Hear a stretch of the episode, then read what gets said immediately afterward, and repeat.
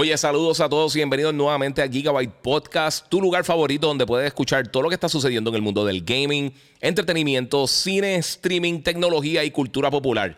Si todavía no lo has hecho, sígueme en mis redes sociales, el Giga947 en Instagram o en YouTube. Me puedes buscar también como el Giga en Facebook y por supuesto puedes suscribirte a Gigabyte Podcast en tu directorio favorito de podcasting. Esto es Gigabyte Podcast que comienza, comienza,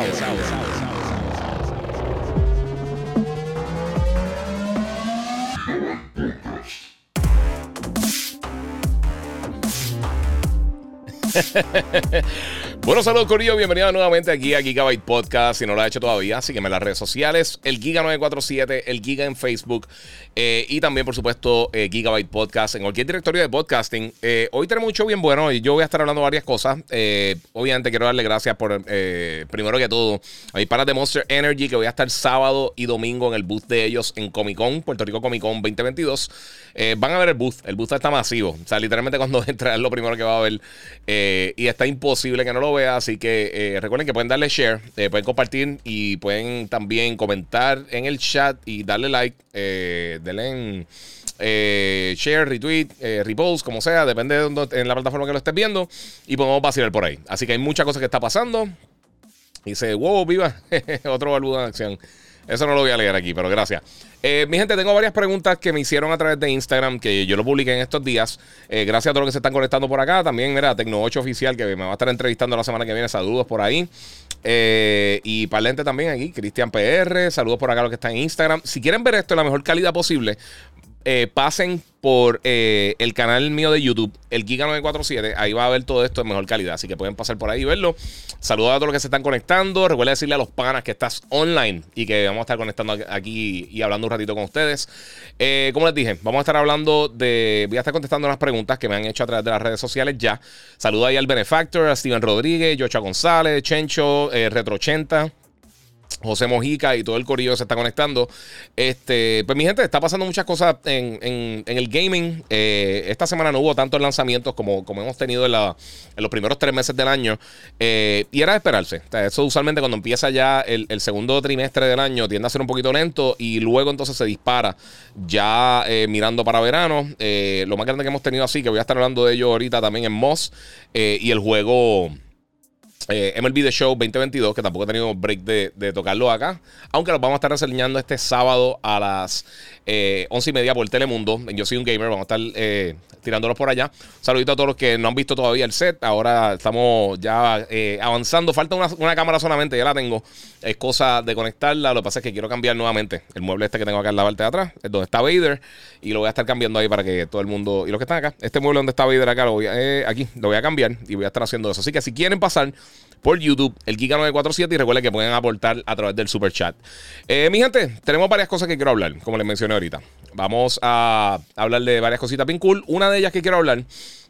Eh, porque esto me tiene bien contento, porque yo soy bien fan de esta, de esta serie eh, y quería tocar esto rapidito, porque no es como que una noticia, no es muy largo, pero sí quiero entrar ahí. uno de mis favoritos de la pasada generación eh, por supuesto, mucha gente lo sabe, Gozo Tsushima. Eh, y yo sé que ha sido el favorito de muchas personas recientemente, por lo que me han escrito, y todo, obviamente, por las ventas que ha tenido y la popularidad que ha tenido el juego. Pero han pasado varias cosas. Primero de todo, eh, la pasada semana se estaba hablando mucho de Gozo Tsushima, porque aparentemente en los últimos dos o tres días se ha, se ha dicho que, bueno, ellos tiraron a través de sus redes sociales de la gente de, de, de Soccer Punch que ellos no van a estar haciendo en este preciso momento un... ¿Cómo les digo? No puedo, no puedo accesar a la noticia, no sé por qué.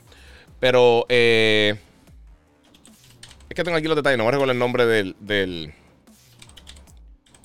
Consigo ahora rápido. Pero eh, en estos días parece que ya están diciendo que no van a tener muchos eh, updates adicionales, a menos que sea algo, un update necesario en cuanto al rendimiento del juego, problemas que tenga el título. Eh, ya básicamente terminaron con el desarrollo de Gozo Tsushima. Eh, van a estar obviamente velando que no haya ningún problema ni con Legends ni con el juego principal.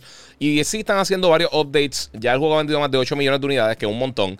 Eh, desde julio 2020, que fue cuando lanzó. Pero ya tienen entonces al director de la película. al director no, porque ya lo tenían. lo que tienen es al guionista de la película, que se llama Takashi Dosher, que hizo una película que se llama Only, que nunca le he visto. Una película sci-fi como de, romance. pero esto pinta bien porque también tienen al director de, la serie de Chad eh, Stahelski, que es el director de las películas de John Wick, y él es el que va a estar encargado de la serie. Todavía no sabemos de actores, cuándo va a estar lanzando, pero ya tenemos guionistas. Y ya tenemos entonces también director, o sea que esto va por ahí. Eh, se está moviendo poco a poco. Los visuales que están viendo, las personas que me están eh, viendo a través de YouTube o Facebook o Twitch, eh, pues pueden ver ahí que estamos viendo desde el director Scott, que fue lo último que lanzaron de, Gozo Tsushima. el juego está brutal. Si no han tenido la oportunidad de jugarlo, sinceramente, de verdad que uno, uno de los mejores juegos de la última generación. Está buenísimo, el juego se ve hermoso, el gameplay está brutal, la narrativa está bien, bien nítida. Así que hay muchas cosas que están pasando con eso. a, mí, a mí de verdad a mí me sorprendió mucho desde que, desde que lo anunciaron. Me llamó mucho la atención y en algún momento, pues yo dije, pues ojalá sea bueno. Eh, pero sinceramente está impresionante. De verdad que es una franquicia bien potente que tiene ahora Sony en sus manos y vamos a ver qué pasa cuando eventualmente lancen otro título de Gozo Tsushima porque de verdad que, el juego fue un palo. A mí me encantó. Eh, otra cosa que, pasó con el título también, por supuesto, es que, eh, como les dije, ya no van a estar haciendo más updates, pero parece que de acuerdo al desarrollador, ellos son muchos. Eh, ha, apoyado mucho más el juego, la porción online del juego, eh, Gozo Tsushima Legends, de lo que ellos esperaban. Así que esto es buenísimo. siempre que tengan un juego que la gente lo apoya más de lo que tú esperabas, eso es buenísimo, pero buenísimo. Eh, aquí dice José Arroyo, un masterpiece. Sí, mano. Eh, mira, saludos, señor Giga. Dice Pete King. Lamentablemente, YouTube no me avisó su live. Qué raro, mano. yo no sé por qué no está avisando. Un par de personas me lo han dicho. a, mí, a mí me está llegando el eh, la alerta. Eh, pero pues, es parte de. Eh, pues eso es lo que tenía que decir más o menos de Gozo Tsushima. Quería salir de eso rapidito porque tampoco es la, mega noticia más grande del mundo, pero sí está cool que saber que por lo menos ya viene por ahí con, el multiplayer, con el multiplayer, mira a mí, con la película y pues que ya básicamente están terminando todo lo que sucedió con, con el multiplayer y con los updates del juego. siempre y cuando no tenga un bug grande que encuentren, que esto pasa con los juegos de mundo abierto. Yo sé que la gente se molesta, pero pues eh, Eduardo Santiago dice: ¿Dónde consigo el jacket de Xbox? Mano, este ya no lo venden. Pero yo lo compré directamente en el store de, Microsoft. Es gear.xbox.com. Que de por sí el de PlayStation igual es gear.playstation.com. Eh, y lo conseguí y pues me encantó. Mira, Eduardo Santiago me pregunta, perdóname, no. Eh, Moon me pregunta cuál prefiere Horizon o Ghost. Eso está bien difícil. Bien difícil, bien difícil, de verdad. Eh los dos son tan y tan buenos. Y yo creo que son suficientemente diferentes, aunque son títulos de mundo abierto. Eh, pero la narrativa y los personajes están tan cool. Eh, a, mí me está bien difícil separar uno del otro. Horizon yo creo que es mi juego favorito de la pasada generación. Eh, los, boss battles que tienes con estas bestias mecánicas, yo creo que, y todo el mundo sabe que me gustan los dinosaurios, pero las personas que son fanáticos de, este tipo de, de combate, que es algo que yo extrañé mucho, sinceramente, en Breath of the Wild, eh, de verdad que yo creo que me, es, eso me lo separa un poquito de Gozo Tsushima. Pero Gozo Tsushima, o sea, la diferencia entre uno y el otro es, en una gotita. O sea, los dos juegos están impresionantes. Eh, aquí tengo a, a Jorge Rincón 6996. Saludos, Giga, dale. Que es la que hay, papi. Saludos a todo el mundo y a todos los que se están conectando. Nuevamente, se pueden conectar por YouTube, que tiene mejor calidad visual. Eh, y me pueden ver por allá y ver los trailers y las cosas que estoy subiendo. Este, mira, Nardin dice, primera vez que llego temprano. Papi, gracias por, el, por, la, por conectarte. Eh, mira, Eric Cardona dice, Giga, hoy estaba en Comic Con, estaba lleno, imagínate mañana. Sí, mañana yo voy a estar ahí. A la, se supone que llega allí a la una de la tarde. Eh, voy a estar en el, booth de Monster Energy. Luego voy a estar pasando también por, por eh, algún momento por el booth de Banditech. Voy a estar dando una charla y regalando unas cosas en el booth de Monster. Pueden pasar por ahí a hablar conmigo, a tomarse fotos conmigo. el booth está masivo. No, lo he visto en persona. Eh, pero me ha enviado y, Jafet que está por allí y, pues Stephanie de Monster y todo el, todo el corillo que está por allí eh, han estado subiendo muchos videos y está bien impresionante. Mira, Strader dice, mire, me llegó el aviso tan pronto subiste en YouTube, eh, el Giga 947, me llegó el aviso en Twitch cinco minutos más tarde. Va a opinar de Halo episodio 4, escucho la opinión bien negativa sobre él. mira, no, no iba a hablar de eso hoy porque el 4 todavía no he podido verlo. esta semana estuvo bien, bien sobrecargada de, de cosas que tuve que hacer.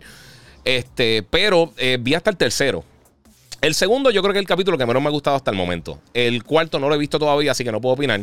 Espero verlo quizás después de, hacer el podcast o mañana después de Comic Con o algo.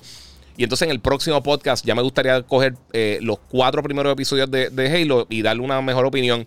Pero por lo menos los tres que han lanzado hasta ahora, en general, eh, como les digo, el segundo no me mató mucho. Eh, pero tienen que hacerlo. Estos son unos capítulos de, exposición que más o menos te, están moviendo un poco la narrativa. Eh, y no tengo ninguna queja de eso. Eh, Gaby, Román 2020 dice aquí que yo pensé que estaba en el evento. No, voy mañana. Voy mañana y el domingo. Eh, hoy no. Saludos ahí. Dímelo, Randy. ¿Qué es la que hay? Randy conectándose, el panita. El, el, el, tío de Logan. Uno de los tíos de Logan. Este, pues mi gente, pues estamos. Voy a estar allá mañana. Eh, de una a dos, tres por ahí más o menos. Eh, y, perdón, de, de, una a, creo que una a tres mañana en Monster. En el booth de Monster. Y entonces el domingo creo que es de 12 a 2. Eh, digo, va a estar un rato más, lo más seguro, aunque sea un poquito antes. Eh, y voy a darme la vuelta porque quiero ver el show floor y quiero ver las cosas que hay también, pero todavía no. Este, o sea, no sé exactamente, pero esa es la hora específicamente que voy a estar de seguro en el, en el boost de Monster. Y pues entonces me pueden ver por ahí. También voy a estar con, con, los panas de Bandite que en algún momento va a pasar por allá. Eh, obviamente han visto mi PC, la God Reaper. Yo estoy en unas computadoras allí bien brutales. Así que hay un montón de cosas bien cool que están pasando en Comic Con. Y también quiero dar la vuelta por, por eh, 3D Armory Designs, que está allí. Está vendiendo casco, está vendiendo armadura y cosas. Que fue el que me hizo los Blaze of Chaos. Y también me hizo el casco de del Scout Trooper y me está haciendo otras cositas. Él hace cosas de 3D printing, eh, quedan bien brutales, mi gente. Así que eh, apoyen, él, es un eh, negocio local. Así que está, eso está súper cool. Y por supuesto, pueden pasar también a probar el, eh, los sabores nuevos de Monster allí, eh, gratis. Así que pueden darse la vuelta y, probarlo. Estamos activos, dice por acá. Mira, saludo, va a estar el domingo, dice Berto Rivera. Sí, voy a estar el domingo por allá. mira, JJ dice rumores de nuevo juego de Naughty Dog. Quisiera un Jack and Daxter. Eh, aparentemente no. El rumor hace mucho tiempo de, del próximo juego de, de Naughty Dog. Eh, hay varios rumores. Uno sería quizá una secuela de. Porque ellos están trabajando aparentemente más de un título. Eh, el rumor es que ahora mismo lo que están trabajando es Factions, que es la, la, la porción multiplayer de The Last of Us. El otro rumor es que están trabajando también con. Con este. Con un título nuevo, 100% nuevo. Eh, también el remaster de, de, de, Last of Us, el, el, original, pero un remaster full para Next Gen. Eh, y lo otro que supuestamente están trabajando es un juego de acción tipo eh, medieval, tipo, tipo Lord of the Rings, tipo Elden Ring, tipo... Y esto, el, rumor lleva hace mucho tiempo, así que esto no es algo que, que, es a raíz de Elden Ring, porque todo el mundo se va siempre en ese viaje. Piensan que, que todo el mundo está reaccionando a lo que hace otras personas. Hay veces que sí, porque ahora estamos viendo muchos juegos de samurai, de ninja y todas esas cosas. Y eso es gracias a Gozo Tsushima, realmente. Eh, pero sí, hay, mucho. Hay muchos rumores de lo que va a estar haciendo Naughty Dog. Y sinceramente, de, la mayoría de los estudios de PlayStation, que la mayoría de todos los estudios internos que tiene Play, ahora mismo no tenemos detalles específicos de qué es lo que van a estar haciendo. Así que hay mucha gente que está curiosa acerca de eso. Eh, hay que ver qué sucede. Vamos a ver qué tengo por acá. Yomar Rodríguez dice desde Ohio, aunque nos mudado de la isla, sigo apoyando. Muchas gracias, mano. Te lo agradezco y que te vaya súper bien por allá. Eh, Héctor Garalza dice: Viene Zumba, empezó el podcast más duro. Duro, papá, gracias. Eh, mira, el Capón 761 me dice: ¿Cuál es el Pokémon que más te gusta? Mano, yo no soy fan de Pokémon, sinceramente. Eh, todos los que he reseñado me lo he disfrutado y la he pasado súper bien con los juegos, pero sinceramente nunca, nunca he sido bien fan de la serie. Por alguna razón no me capturó. En el momento que salió Pokémon, que realmente se popularizó Pokémon, ya yo llevo un montón de años jugando eh, y realmente pensaba que era como para niños. Y después los vine a jugar, pero ya yo había jugado tanto RPG hardcore eh, como los Final Fantasy, los Dragon Quest y muchas otras cosas que realmente no me quedé, no me quedé en, ese, en ese viaje. Eh, y como que nunca me capturaron, pero no encuentro que son malos para nada. Es que encuentro que son simples, son, son simples. Y como me gusta un poquito más el RPG, específicamente la narrativa, que eso es parte del role playing. Y los que están jugando GTA saben que eso es parte de eso, tú eh, eh, tomar el rol de un personaje. Siento que, que tienden a ser simples y repetitivos, pero no están malos para nada. O sea, antes de que. Pero nunca me han gustado. Eh, Cristian Toledo dice: Saludos, ¿crees que tienen Gozo Tsushima en PC? Eh, sí, yo creo que eventualmente lo van a tirar. Disculpen, si siguen la, la, trayectoria que están tomando con los otros títulos first party de PlayStation, se va a tardar tres años. O sea que ya el juego lleva desde el, 2000, eh, eh, desde el 2020. Me imagino que quizá para el 2023 en algún momento lo tirarían. No sería una mala idea, quizás, hacer lo, mismo que hicieron con eh, con Uncharted ahora para principios de año, que, anunciaron primero la versión remastered, o sea, tiraron otra versión después para, para, eh, para PC. Así que no sabría decirte. Dicen Iván Guadalupe, será más de los remasters. Sí, pero ¿sabes la cosa? Es que venden. Y hay mucha gente que quizá no tuvo la oportunidad de jugar los títulos de, primera instancia. Y entonces le está dando una oportunidad a un nuevo público no necesariamente son para las personas que ya lo jugaron. Eh, y es una manera de poder seguir tirando contenido para todas las compañías, porque literalmente todas lo hacen. Puedes ver las colecciones de Gears of War, el Master Chief Collection, que le están dando más support que lo que le están dando a Halo Infinite. Eh, puedes ver todas las cosas que hace Nintendo con el sinnúmero de títulos que han tirado, Skyward Sword. tiraron la colección de, Mario 3D. y PlayStation también lo ha hecho con varios de sus títulos. A mí no me molesta tanto si también están continuando, continuando con contenido nuevo. Si siguen tirando contenido nuevo, no tengo ningún problema con eso. Eh, vamos a ver qué tengo por acá. Este, Giga, el rumor del nuevo el juego de, Sony Bend Studios, eh, que sería el sucesor de Siphon Filter, o sería una mezcla de Hitman y Metal Gear Solid 5 eh, Open World, más denso. Suena súper interesante. He visto ese rumor también, y a mí me encantaría eso, de verdad. mira, Jeremy 9013 pregunta que si es cierto de Day Before sale en junio para PS5. no hay nada oficial.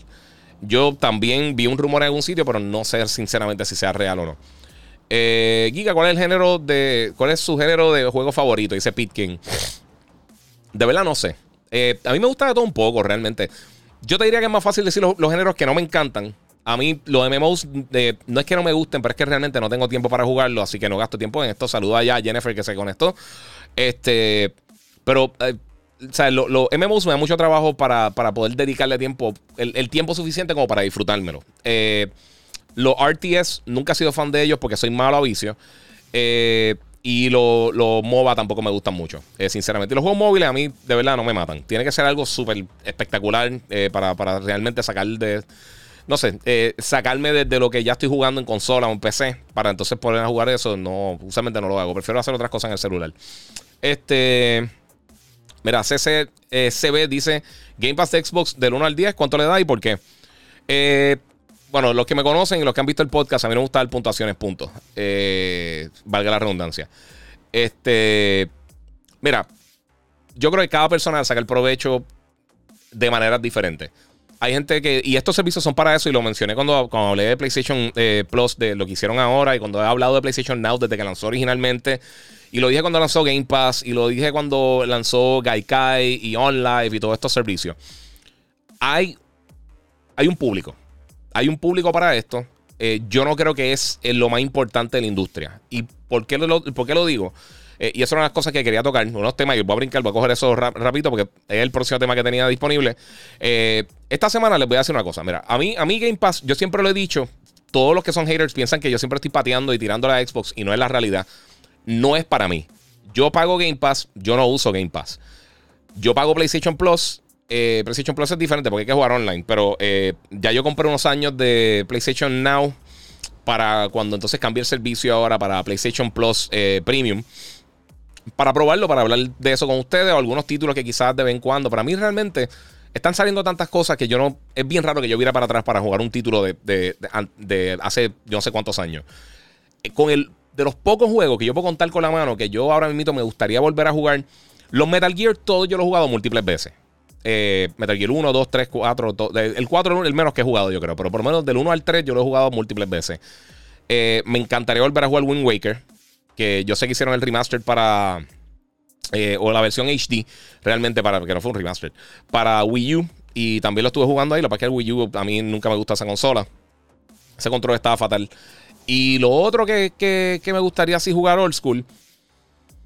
O sea, si un remaster o algo no me molesta. Pero virar para atrás para jugar títulos viejos específicamente de las primeras dos generaciones, eh, cuando empezaron los juegos 3D como tal, eh, los juegos que son ya utilizan polígonos para los visuales, lo que fue la era de PlayStation 1 y Sega Saturn y Nintendo 64, y luego de eso la era de PlayStation 2, GameCube y Xbox, eh, y el, y el, Sega, el, Dreamcast. esas son de las generaciones más horribles del mundo. Sinceramente, de las generaciones más horribles en cuanto a visuales.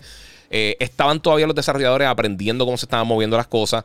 Y pues no sé, es algo que a mí de verdad no me, interesa muchísimo. Y yo sé que hay mucha gente que habla de lo de, lo de Day One, que, ah, Xbox tiene los juegos Day One. Realmente yo, yo no creo que tienen suficientes lanzamientos consistentes como para que eso sea un factor real para, muchas de las personas. Si no quieres comprar juegos, excelente, pero si en dos años te lanzan dos, tres títulos, pues realmente yo creo que estás pagando mucho por, por tener uno que otro juego encima de. Pero cada cual, si te lo disfruta y le puedes sacar el provecho, excelente. Eso es lo bueno de tener opciones. Siempre tú tengas opciones eh, y le estén dando opciones al consumidor, yo pienso que es excelente. Pero para mí, personalmente, a mí no lo tengo y lo pago. Lo pago yo. O sea, no es que me lo. Porque todo el mundo siempre dice, ah, que, están buscando que te regalen cosas y eso. Que ese es el argumento, ese argumento de personas que no tienen ningún tipo de, forma de pelear con lo que. Eh, o tratar de refutar algún tipo de información. Eh, mira, eh, Sekirobi, me está preguntando si va a Comic Con. Sí, sábado y domingo voy para allá. Voy a estar allí. Eh, y nuevamente, si quieren verlo en mejor calidad visual, todo esto, pueden pasar por mi canal de YouTube y suscribirse, el Giga947, los que están en Instagram específicamente. Pueden pasar por allá para que vean los otros tiros de cámara. Mano, me siento aquí, empiezo a darle cantazo a la silla. empiezo a darle cantazo a la silla y se me y se baja, sea la madre. Este, pues mira, aquí tenemos. Vamos nuevamente para acá. Eh, pues mira, eso de Game Pass, y ahora vamos a lo que, a lo que te está mencionando, las cosas Day One. Siempre he dicho que es un problema porque todo el mundo pregunta por qué PlayStation no tiene los títulos, eh, no va a tener los títulos Day One. Y eh, Jim Ryan lo que dijo, que yo siempre, yo llevo diciendo esto desde que comenzó toda esta, toda esta, toda esta pelea de los juegos Day One, que no tiene sentido porque juegos que ya están vendiendo le están restando venta. Si tú tienes juegos, en el caso de Microsoft específicamente, y esto es realidad. Esto todo el mundo siempre piensa que es una tiradera y lo que sea. Y si piensas eso, realmente, pues no, no estás viendo las cosas como es y el negocio como es ellos siempre, con la excepción del, primer Xbox, ellos siempre han estado en tercer lugar en venta. Debajo de, todas las consolas de Nintendo y de la, de, PlayStation, con la excepción del Wii U y con la excepción también del primer, eh, primer Xbox, que llegó, vendió casi 2 millones de unidades más que, que el GameCube. También ellos venden la menor cantidad de juegos como tal en su plataforma.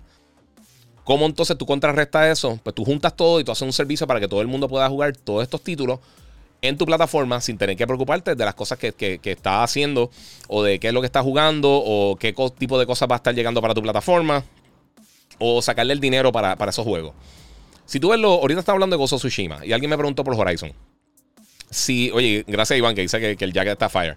Eh, y Oscar López, papi, gracias. Ahí donando 10 dólares en el super chat. Eh, sé que lo pueden hacer por acá. Y Jeremy Betancourt también, sub, 5 dólares en el super chat. Te lo agradezco mucho. Eh, pues mira, una de las cosas principales es que en este. O sea, todos estos juegos eh, eh, Day One de Xbox, ellos realmente no estaban vendiendo al nivel que estaban vendiendo los juegos de Nintendo y de PlayStation. Por eso Nintendo y PlayStation no están metiéndose en eso de, básicamente tener un servicio donde tú pagas y tienes los juegos disponibles el primer día. Eso no va a pasar. Y Jim Ryan dijo: Mira, eso, eso nos baja la calidad del título y obviamente nos resta venta. Pues esta semana pasó algo bien importante, bien, interesante, eh, porque los creadores de Oddworld, eh, específicamente el juego nuevo Soulstorm, este, estaban hablando en estos días que la. Ellos pusieron Day One, el último juego, Oddworld Soulstorm para PlayStation, eh, para PlayStation eh, Plus en PlayStation 5 cuando lanzó en abril. El juego se supone que lanzará en, en enero. Y esto fue una entrevista un podcast de Xbox de por sí. Y él está hablando, mira, ¿sabes una cosa? Nosotros eh, hicimos un buen trato con Sony, lo que pensamos que fue un buen trato con Sony al momento. Estábamos contentos con todo lo que se había hecho, pero nosotros pensamos que iban, eh, que, iban a descargar solamente entre 50.000 y 100.000 unidades. Eh, del título porque en enero todavía estaban todos los problemas de distribución que todavía existen del PlayStation 5, entonces no pensaban que iban a tener eh, tanta pérdida, no, no, pérdida, pero que no se iban a, mover tantas unidades del juego en PlayStation 5 de ahí a abril. Ahora, obviamente eso no fue lo que pasó. Eh, ellos dicen que, eh, durante el mes que estuvo gratis el juego en PlayStation Plus, más de 4 millones de personas lo descargaron, que esto está en línea con lo más que ha vendido cualquier juego de Oddworld en, su, en, toda la historia de la franquicia. Creo que el más que ha vendido ha vendido 5 millones de unidades. O sea que ellos dijeron, mira, perdimos un montón de dinero de juegos que pudimos haber vendido, aunque ellos fueron a eh, PlayStation, le hizo el acercamiento para ayudar con, las finanzas para poder terminar de, desarrollar este título y poder entonces publicarlo. Eh, obviamente también salió en Xbox y todo eso y ha salido para otras plataformas también. Creo que también está disponible para PC si no me equivoco. Eh, pero eso es, eso es lo que pasa. O sea, tú tienes, tú dices, mira, tengo un título que pues lo voy a tener en PlayStation Plus y lo tengo en tantas unidades. Vamos a poner un ejemplo. Ahorita estaba hablando de Gozo Tsushima, ¿verdad? Gozo Tsushima vendió 8 millones de unidades. Eh, para una franquicia nueva, sin básicamente de un estudio que no es tan reconocido como alguien como From Software, por ejemplo, que está solamente en una plataforma, vender esa cantidad de títulos es impresionante. Y yo sé que tú puedes comparar una cosa con la otra, pero la realidad es que lo es. Para una franquicia nueva, bien, bien raro ver ese tipo de éxito. Eh, y más de un desarrollador que no es tan conocido como un Naughty como From Software, como eh, no, este, Santa Mónica Studios o lo que sea. Aquí está el problema. Si Sony, vamos, a poner PlayStation Plus porque no sabemos cómo va a ser el servicio nuevo y no sabemos los títulos que van a estar disponibles en el servicio nuevo. Pero vamos a suponer que PlayStation hubiera puesto Gozo Tsushima en el primer día en PlayStation Now, en PlayStation Plus o en PlayStation Now, como tú quieras decirle. ¿Qué pasa si de repente el primer mes que está gratis el juego incluido, te lo descargan 10 millones de personas? Eso no es un juego que, se nutre de microtransacciones. Eh, a diferencia de algo como Rocket League o algo como Fall Guys o algún otro título que pues tú puedes regalarlo básicamente y, le das la presencia para poder distribuirlo a través de estos servicios. Y quizás lo vende más económico. O sea, para los juegos indie yo creo que está bien. Y también para juegos que, tú puedes monetizar después del lanzamiento. Eh, vendiendo skins, vendiendo eh, expansiones, DLC, todas estas cosas. Ahí tú puedes sacarle el provecho. Pero si un juego como Gozo Tsushima, que tú, eh, que tú invertiste una, una cantidad bastante grande de dinero para que entonces los descarguen la primera, el primer mes. Ahora mismo hay casi 50 millones de, personas con, PlayStation Plus que lo, pudieran, lo pudieran descargar. Lo descargaron. ¿Quién te va a comprar el juego después? ¿Sabes cuántas ventas reales tú vas a tener? Y eso es un juego interno. Obviamente ellos saben que yo invierto en cierta cantidad de dinero para, para, que los juegos queden de esta calidad brutal, que están quedando muchos los títulos internos de Sony, como lo que está pasando con, con Tsushima, con Horizon, con The Last of Us, con este Uncharted, con todos estos juegos tú estás haciendo una inversión pensando en que le va a sacar todo ese dinero. Y yo le he comparado aquí anteriormente, pero mira lo mismo que pasa con, en el cine. Ahora, durante la pandemia, muchos estudios empezaron a tirar su película Day One eh, en, los servicios de distribución, sea Disney Plus, sea Netflix, sea eh, Amazon Prime Video, sea HBO Max o lo que sea. Si tú inviertes 20, o sea, una película que, no se invirtió tanto dinero, como, como por ejemplo The Joker, que creo que fueron menos de 50 millones de dólares lo que invirtieron en la película, que suena como un montón pero no es lo mismo que, los 300 y pico de millones que a veces, o 100 y pico de millones que gastan en una película de Marvel o de DC eh, eh, tradicional, generó mil millones de dólares. Si esa película hubiera estado en, HBO Max Day One, jamás nunca hubiera hecho ese dinero. Si la gente hubiera comprado, eh, quizás hubiera cogido el servicio un mes, si no hay más nada, pues te fuiste. Al final del día, no. El potencial que tenía de ganancias, eso no se dio. Y es lo mismo que pasa, por ejemplo, ahora viene la película Doctor Strange Imagínate algo como The Batman o algo como, eh, como una película de Avengers o la película de Spider-Man de No Way Home. Todas esas películas, si lo hubieras tirado primero a un servicio de distribución digital, eh, aunque también estuviera en el cine, te dieran la, opción también, no hubiera generado el dinero. Y esa fue la demanda que tuvo Scarlett Johansson básicamente con, con, eh, con Disney Plus, con, con, el lanzamiento de Black Widow. Así que es bien similar en el gaming.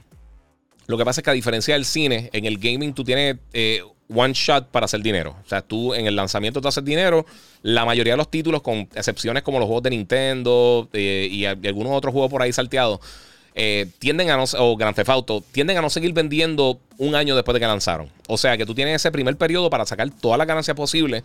Si es un título que se nutre de, microtransacciones o de DLC, ahí tú le puedes sacar más dinero. Pero tirar el primer shot al, momento es un error. Es un error a menos de que tú, tú digas, mira, sabes que el juego no va a vender eh, y no va a invertir tanto dinero. Halo, yo no sé cómo va a ser, eh, ¿sabes qué tan, qué tan, el caso de Halo Infinite, yo no sé qué tanto dinero le va a dejar eventualmente a Microsoft, porque lo que se rumora es que este es de los juegos más caros de la historia. O sea, la, la cantidad de dinero que se invirtió en este juego fue masiva. Ahora, si un título independiente, algo como por ejemplo God Snacks, que va a estar saliendo ahora para. salió para PlayStation Plus y también va a estar saliendo ahora para Xbox Game Pass el 28 de abril. Eh, para PlayStation Plus salió para el lanzamiento de la consola. Pues esos son juegos independientes que quizás nadie le hubiera dado quizás el, tiempo que, se merece para tu poder entonces sacarle provecho 100% versus eh, vendérselo a, todo el mundo. O sea, si, hubiera estado para la venta desde el principio, igual que Fall Guys, igual que Rocket League, el éxito fue tenerlo en PlayStation Plus, el éxito fue tenerlo en X o Y plataforma, porque ayudó para que la gente reconociera el título, crear ya una comunidad y entonces atraer un montón de personas extra que llegaron después para jugarlo. Pero un juego como God of War o Breath of the Wild o hasta el mismo Halo, ¿cómo entonces tú justificas eh, invertir tanta cantidad de dinero si al final del día tú no sabes cuánto va, realmente va a recuperar? Y en el caso de los third parties, yo creo que cosas como Ori, cosas como que son juegos más pequeños, que quizás no, no, o algo como Cuphead, que aunque se vean brutal, la mayoría de la gente no buscaría para comprarlo, a menos de que tenga el word of mouth. O sea, eh, el, que la recomendación de, tu amistad, o escuchas a todos tus amigos jugando, mira cuál es ese. Mano, lo jugué en Xbox, tienes que comprarlo, va a salir para PlayStation, pues, pues lo compro acá. Ese tipo, eh, eso funciona como un tipo de mercadeo. Pero si tú tienes un título grande y de repente te va a vender 30, 40 millones de unidades, como básicamente está haciendo los juegos de CD Projekt Red, pues si tú lo pones un servicio gratuito, no importa cuánto te paguen al principio, nunca le vas a sacar el provecho. Y, como, aunque no salen estos detalles de cómo son estas transacciones entre los diferentes estudios, muchas gracias a todos los que se están conectando. Si pueden darle share y los que están conectados en, YouTube, si quieren, y en todas las redes realmente, si me quieren seguir para estar al día cuando están saliendo las cosas, es un dolor de cabeza. Este, o sea, salen de ese dolor de cabeza y te avisa eh, automáticamente.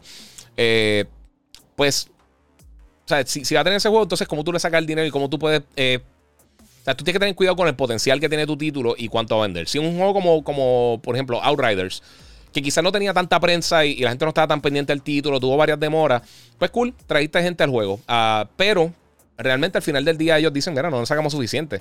Porque ellos te pagan, aparentemente te pagan de cantazo, dicen, mira, te vamos a dar X cantidad de dinero por, y va a estar cierto tiempo en el servicio. Luego de eso, pues te bandea. Pero si entonces todas las ventas o toda la persona que descargó tu título se fueron ahí, no va a tener venta. O sea, si, si tú dijiste, mira, pues dan 4 millones por tenerlo ahí.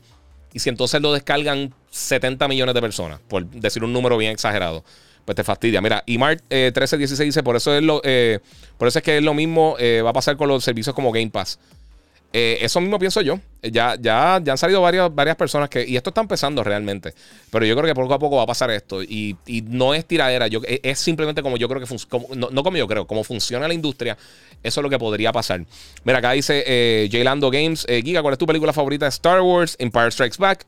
Eh, después yo creo que Rogue One, fíjate. Rogue One a mí me encanta. y Force Awakens a mí me gustó un montón. Y la original de Star Wars me gustó mucho. Pero la favorita mía definitivamente Empire Strikes Back. Y creo que Rogue One después pegadita con, con A New Hope. Esas son mis favoritas de Star Wars. Eh, esto es durísimo. Pero tienen que probar el, el nuevo Le Piña. El, Ultra Gold que lo tienen en, en, Comic Con. Así que mañana si van para allá o el domingo, pasen por el booth, me saludan, se toman una foto y hacemos eso.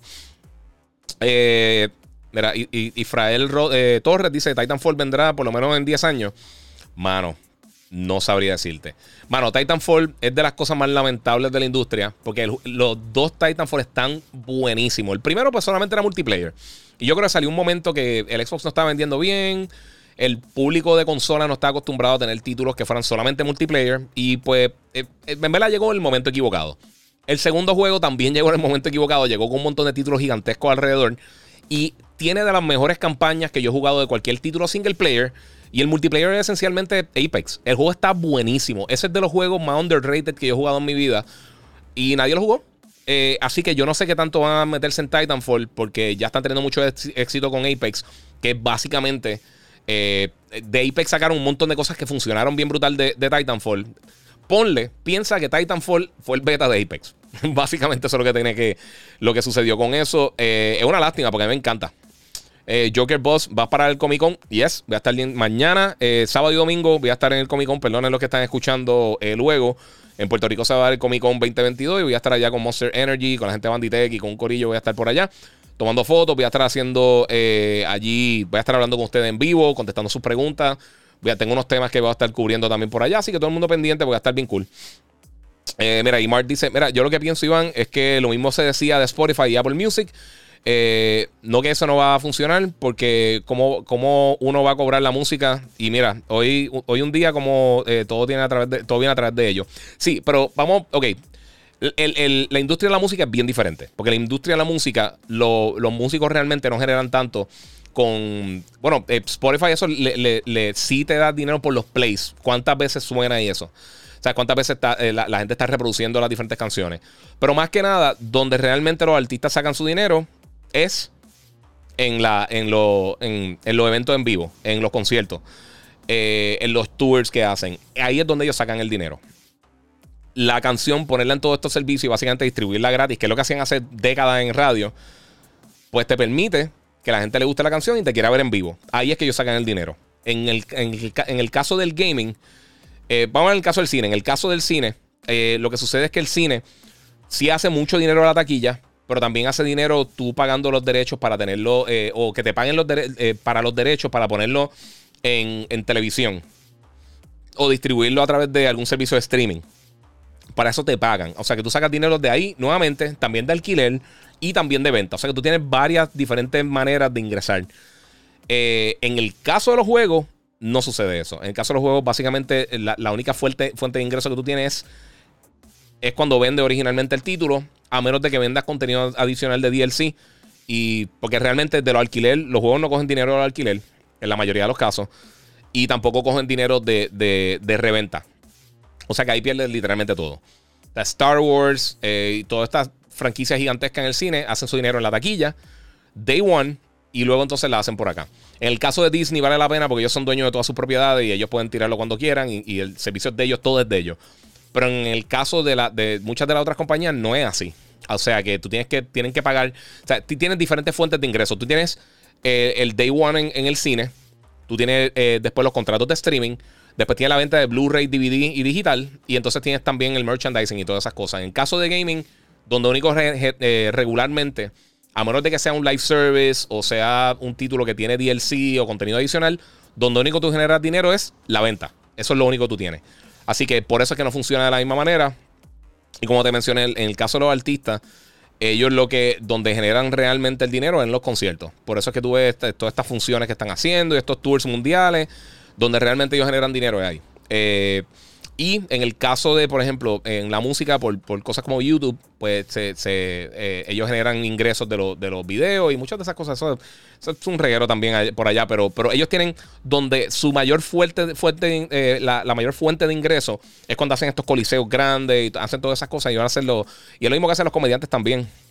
Eh, cuando tú ves un Dave Chappelle o alguien así que hace, hace un show eh, y tiene eh, cinco funciones, o 10 funciones, o 20 funciones, o lo que sea que esté haciendo X o Y artista, pues entonces de ahí es que ellos realmente generan el dinero.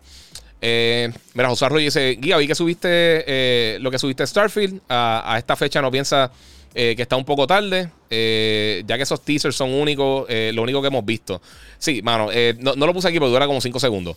Este, el, el, punto es que, como te digo, eh están enseñando bien poquito. Y mucha gente está señalando que ellos anteriormente lo han hecho con Fallout y lo han hecho con, con Elder Scrolls y lo que sea. Nadie sabe nada de Starfield realmente. Yo pienso que sí están tarde. Eh, no sé cuál es la estrategia. Eh, a mí no me, no me genera ni, una gota de confianza realmente de la manera que, se están bregando internamente Microsoft Game Studios. Eh, ya hemos visto los problemas que tuvieron con, con, con The Initiative. Eh, con no, con, que han tenido con Perfect Dark, con todos los problemas que han tenido con Halo, eh, los problemas que están teniendo con Playground Games ahora con, con, eh, con Fable, están teniendo muchos problemas internos y, algo está sucediendo que no se está manejando bien internamente como ellos, como ellos están bregando con su estudio demora, este, mucha, mucho turnover. Turnover es cuando la gente se van y entran de las compañías. y de verdad, está, se, siente que no hay una coherencia en cuanto al, flow de trabajo. Eh, Bandolero pregunta, ¿y Grand Theft Auto no te gusta? Sí, a mí me gusta Grand Theft Auto, me gusta mucho. Pero Grand Theft Auto realmente no es un MMO. Eh, o sea, es, un, open world. Eh, y, el, multiplayer de Grand Theft Auto no me encanta. Eh, hace años no lo juego realmente, así que no, estoy juzgándolo injustamente ni nada así. Pero cuando salió a mí no me encantó. a, mí, a mí personalmente me gustan más eh, tipo juego o Team Deathmatch o cooperativo. Me gusta más jugar online. Eh, los de deportes también. A mí me encantan los juegos de deporte, MLB, este, NBA, Madden, todas esas cosas me encantan. Pero nunca me ha gustado jugarla online. No sé por qué. A menos de que sea un pana mío o alguien que yo conozca para jugar, no me gusta. No, no lo encuentro entretenido. Encuentro que esos son muy largos. Si te toca con alguien que es un dolor de cabeza, o le estás dando una pela, o ellos te están dando una pela a ti, y entonces quieres. Eh, no sé, a mí no me gusta jugar los juegos de deporte online. Eh, pero sí, GTA me encanta. Y, GTA 5 es de mis favoritos. Me encanta la serie. Eh, fíjate, Red Dead lo encontré aburrido. A nivel técnico es, una ridiculez lo, brutal que está ese juego, pero sí. Eh, Ángel Díaz dice: Los MMO son, buenos, pero consumen mucho tiempo. E, ese es el punto. A mí, a mí me, confunde, me, consumen tanto tiempo que yo estoy reseñando y haciendo tantas cosas que se me hace casi imposible realmente dedicarle el tiempo que sea. Eh, Jan C034, ¿qué opinas de Back 4 Blood? Mira, te voy a hablar bien claro. A mí, juegos así que son los asimétricos, como. Eh, ¿Cómo se llama? Siempre se me olvida el nombre. Eh, como como eh, Left 4 Dead. Left 4 Dead no tanto. Este, Back 4 Blood. A mí no me mató mucho. pero tampoco me gustó mucho Left 4 Dead. O sea, lo podía jugar con mis amistades, pero ahora. yo creo que ese juego se presta más para jugar en, para couch, couch play. O sea, para las cuatro personas sentarse juntas, estar vacilando con tus amistades y jugando. Yo creo que para eso se presta más ese juego, por lo menos para mí. y como ya casi realmente ya con la gente que yo usualmente juego eh, consistentemente no están viviendo en Puerto Rico, por eso no lo puedo hacer. Y, pero fuera de eso, no me, no me, no sé, no me vacila.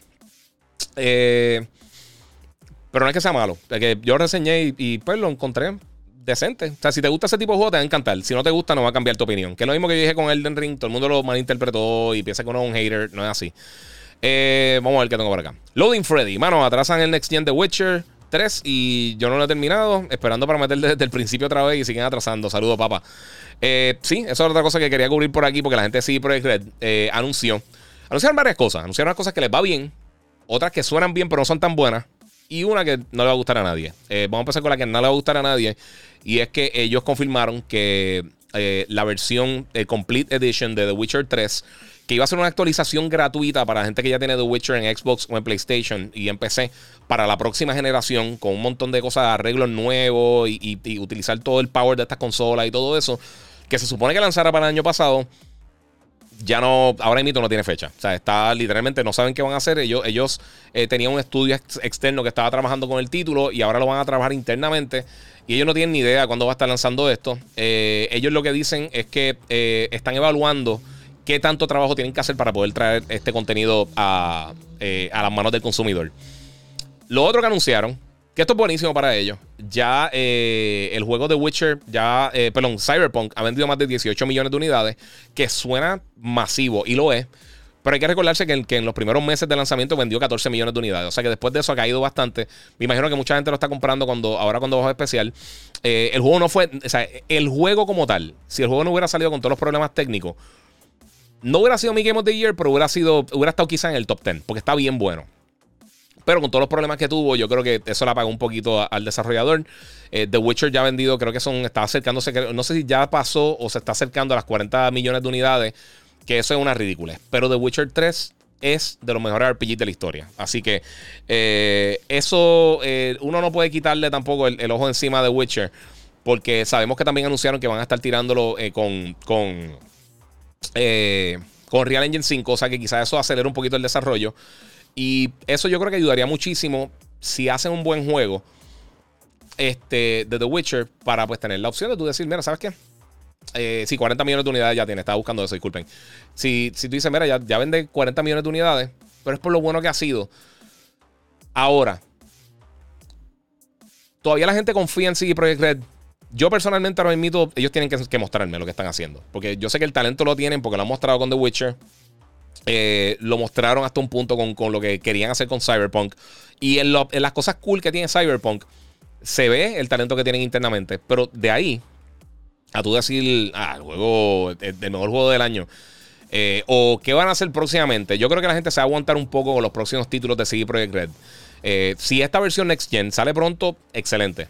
que incluso la otra cosa que anunciaron también es que la, la versión, la versión no, las expansiones el DLC que van a estar lanzando para, para eh, Cyberpunk también se está trazando hasta el 2023 al menos. Eh, o sea que tienen problemas internamente. O sea, eso, eso está claro. Ellos, ellos eh, no sé si el manejo, no sé si es lo que llaman el, el crunch. no sé qué es lo que están haciendo internamente, pero algo, algo no lo están haciendo bien. Mira, por acá me preguntan que si me gusta Warzone. Me gusta, pero casi nunca lo juego. Ah, tampoco me encantan personalmente estos juegos con los mapas masivos. Desde Mag nunca me han gustado muchísimo. Eh, todo esto, eh, los Battle Royale a mí no me matan. Pero eh, sí, el gameplay está brutal. O sea, el gameplay de Warzone está súper nítido. Y hasta ahora, ¿qué de Horizon? ¿Qué cosa, este PH?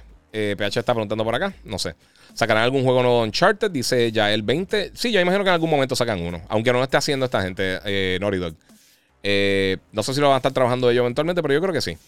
¿Va para Comic Con? Sí, nuevamente. Voy a estar allí sábado y domingo en el booth de Monster Energy. En algún momento a estar dando también la vuelta por el, el booth de Banditech de mis panas que me hicieron la PC mía, la God Ripper. Eh, mira, mi gente, voy a contestar dos tres preguntitas aquí que tengo de ustedes. Eh. Ok, mira, Cristian Toro dice, mencionaste a alguien que trabajaba cosas de 3D printing. ¿Qué era? Tengo una impresora y ya mismo comienza a hacer los helmets eh, que se ven durísimos.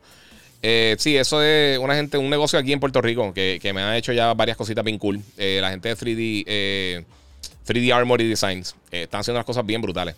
Black Gogo, Giga, han habido rumores de que Sony compra Kojima Productions. ¿Qué opinas? Para mí Kojima está muy sobrevalorado, prefiero otro estudio. Ok, esa es otra cosa que tenía y lo voy a tocar por acá porque yo sé que también eso es algo que me preguntaron varias veces por Instagram. Eh, voy a leer las preguntas de Instagram. Eh, una de ellas es eh, Bocanegra Snake. Jay Bocanegra Snake. Dice Giga, saludos desde Colombia. ¿Qué piensas de la supuesta compra de Kojima Productions por PlayStation? Esa fue una de las que me preguntaron. Voy a leerlas todas para que, para que tengan. Este. hmm, ¿Dónde está la otra? No encuentro la otra. Anyway, se la enseño ya mismito. Anyway. eh, no, esto no va a pasar. Eh, se, dio. El, no fue. Ok, el rumor realmente fue que en el Twitter de Kojima, el banner que usan, que tienen todas las diferentes eh, propiedades de PlayStation, eh, incluía Death Stranding. Eh, y era de los estudios internos de PlayStation. O sea, básicamente era un logo de PlayStation Studios. La propiedad, los derechos, todo lo que tiene que ver con Death Stranding es propiedad de PlayStation. Pero no tiene nada que ver con Kojima Productions. Kojima Productions creó el juego y Kojima dijo, mira, no quería confundir a la gente, no, está- no nos van a comprar PlayStation. Nosotros somos un estudio totalmente independiente y pues básicamente no queremos confundir, fue un error. Yo dudo que haya sido un error, pero no creo que lo estén comprando, sinceramente. Y te- tiene, razón. O sea, a mí Kojima Productions, Kojima para mí es la persona más creativa que hay en el gaming. Eh, pero hay veces que, A mí me encantan los juegos de él. A mí me gustó muchísimo Death Stranding. Eh, si hacen una secuela, yo, yo voy a estar ahí rápido para probarla. Obviamente Metal Gear es de mis series favoritas de todos los tiempos. Eh, pero yo no sé si eso sería la, la- la compra que harían. Y varios industry insiders, personas internas de la industria, están diciendo que, que lo que realmente... La, la adquisición grande que tiene PlayStation es mucho más grande que eso. ¿Qué será eso? ¿Quién sabe? Mucha gente está asumiendo que será algún, alguno de los estudios japoneses, eh, Capcom, Konami, Square Enix, algo así. Sinceramente, a, mí me da lo mismo. Eh, yo después que salgan juegos buenos, a mí yo no tengo problema con, con ninguna de esas cosas. Eh, que incluso ahora mismo están teniendo un montón de problemas legales en cuanto, por lo menos en California, le están poniendo mucho el pie a, la transacción de, de, de Microsoft con la compra de Activision. Incluso ya mismo van a tener una, una como una como una reunión de inversionistas eh, donde todos los inversionistas se unen y, y- y toman unas votaciones. O sea, hacen un voto para, para diferentes cosas que, que pueden afectar de manera positiva, negativa a la compañía y, y- cosas que ellos dicen, mira, vamos a aprobar eh, esta compra, vamos a aprobar eh, que, que suban a esta persona de, puesto, vamos a aprobar eh, la adquisición de tal cosa. O sea, todas esas cosas se hacen con, con- con lo que llama el Board of Directors, eh, que es básicamente la cámara de directores de la compañía, de, la- de muchas de las personas, de los, inversionistas principales, que van y ellos tienen voz y voto, y entonces se toma eso a voto y pues ellos deciden internamente qué es lo que quieren hacer. Y algunos de los grupos grandes están diciéndole a los otros inversionistas, mi gente, vamos a parar esto. Eh, o sea que esto yo pienso que va a pasar eventualmente. Esto se podría eh, finalizar ya para mediados del año que viene, si es que se da. Eh, pero ahora mismo pues, están poniéndole mucho, muchas trabas a Microsoft, tanto eh, California. eh, hay muchos senadores que están hablando de eso en el Congreso de los Estados Unidos, que, que están en contra de, la adquisición. y hay muchas cosas que están su- sucediendo. Y esto es así, esto hace así con todo. Siempre ha sido así con este tipo de adquisición. Y, y esta es de las más grandes de la historia del tech. Así que por eso es que está la gente así. Jennifer dice: ¿Viste cómo se ve el Funko de Mandalorian con su lightsaber? Sí, mano, me lo enviaron como 60 personas. Pero sinceramente, ahora mismo estoy bien aguantado con los Funko. Tengo como 10 en camino y no sé ni dónde ponerlo. Y todavía tengo que cambiar el mueble. Voy a ver realmente qué es lo que me cabe ahí, cómo lo puedo poner para ver qué hago. Eh, Giga, ¿qué crees de un nuevo juego de Command and Conquer con gráficos Next Gen? ¿Sería exitoso en estos tiempos? Dice Jisoo Mills. Command and Conquer está brutal. De, los pocos RTS que a mí realmente me gustaba mucho era Command and Conquer. Pero eh, eso, ese, ese género tiene, es bien limitado en cuanto al público que tiene. Tiende a ser un poquito más complejo, igual que los juegos bien hardcore de simulación como Flight Simulator. Por más buenos que estén, no llegan a un público súper gigantesco. Tiene un público más, más eh, limitado. Eh, pero sí, estaría súper cool. A mí me encantaría. Mira, esos juegos viejos yo jugaría de nuevo Armored Core y me gustaría un remake de esa franquicia. Sí, y yo creo que están hablando algo de Armored Core, de regresar con un monitor. Anthony Colón dice, clase monitor. Sí, papi, eso es gracias a la gente ahí de, Samsung que me tiraron al medio con el monitor. Y Digital Appliance acá, que estamos todavía negociando unas cosas. Eh, mira, ¿crees que un juego... Ok, eso ya lo leí. Disculpa. Este... Mira, Ángel Crow 787, primeras generaciones nos dieron buenos tiempos, pero nadie juega eso. Algunas cosas para colección brega. Exacto, eso pienso yo. Eh, Mojica 811 dice que te pareció Tunic. A mí me gustó mucho Tunic. Tunic está súper cool. Eh, está en Xbox Live, en Game Pass. Eh, si en verdad quieren jugar algo bien nítido, Tunic está cool. Me recuerda mucho a 3D, a 3D, Dot, eh, 3D Dot Game Hero, que era un como un homenaje básicamente a Zelda. Eh, y tiene como que ese, ese es como si fuera un Zelda 16-bit eh, moderno. Está, está bien bueno, a mí me gustó mucho. Este, José Nieves, muchas gracias. Que tiraste por ahí En, el tiro al lado vi donde pusiste, donde pusiste el Batman, dice José de Nieve, papi, muchas gracias que te aportó ahí en el super chat. Y los que no han visto, mira acá atrás. Está atrás. Ahí está la garra de Wolverine, encima está el Batman. Voy a mejorar la iluminación y lo voy a poner un sitio más visible. Para que no tenía mucho spot y lo quería poner ahí, pero como tengo el otro tiro, ahora, pues se ve. Eh, vamos por acá. Mira, ¿cómo le haces para jugar con tantos juegos? Eh, JF23.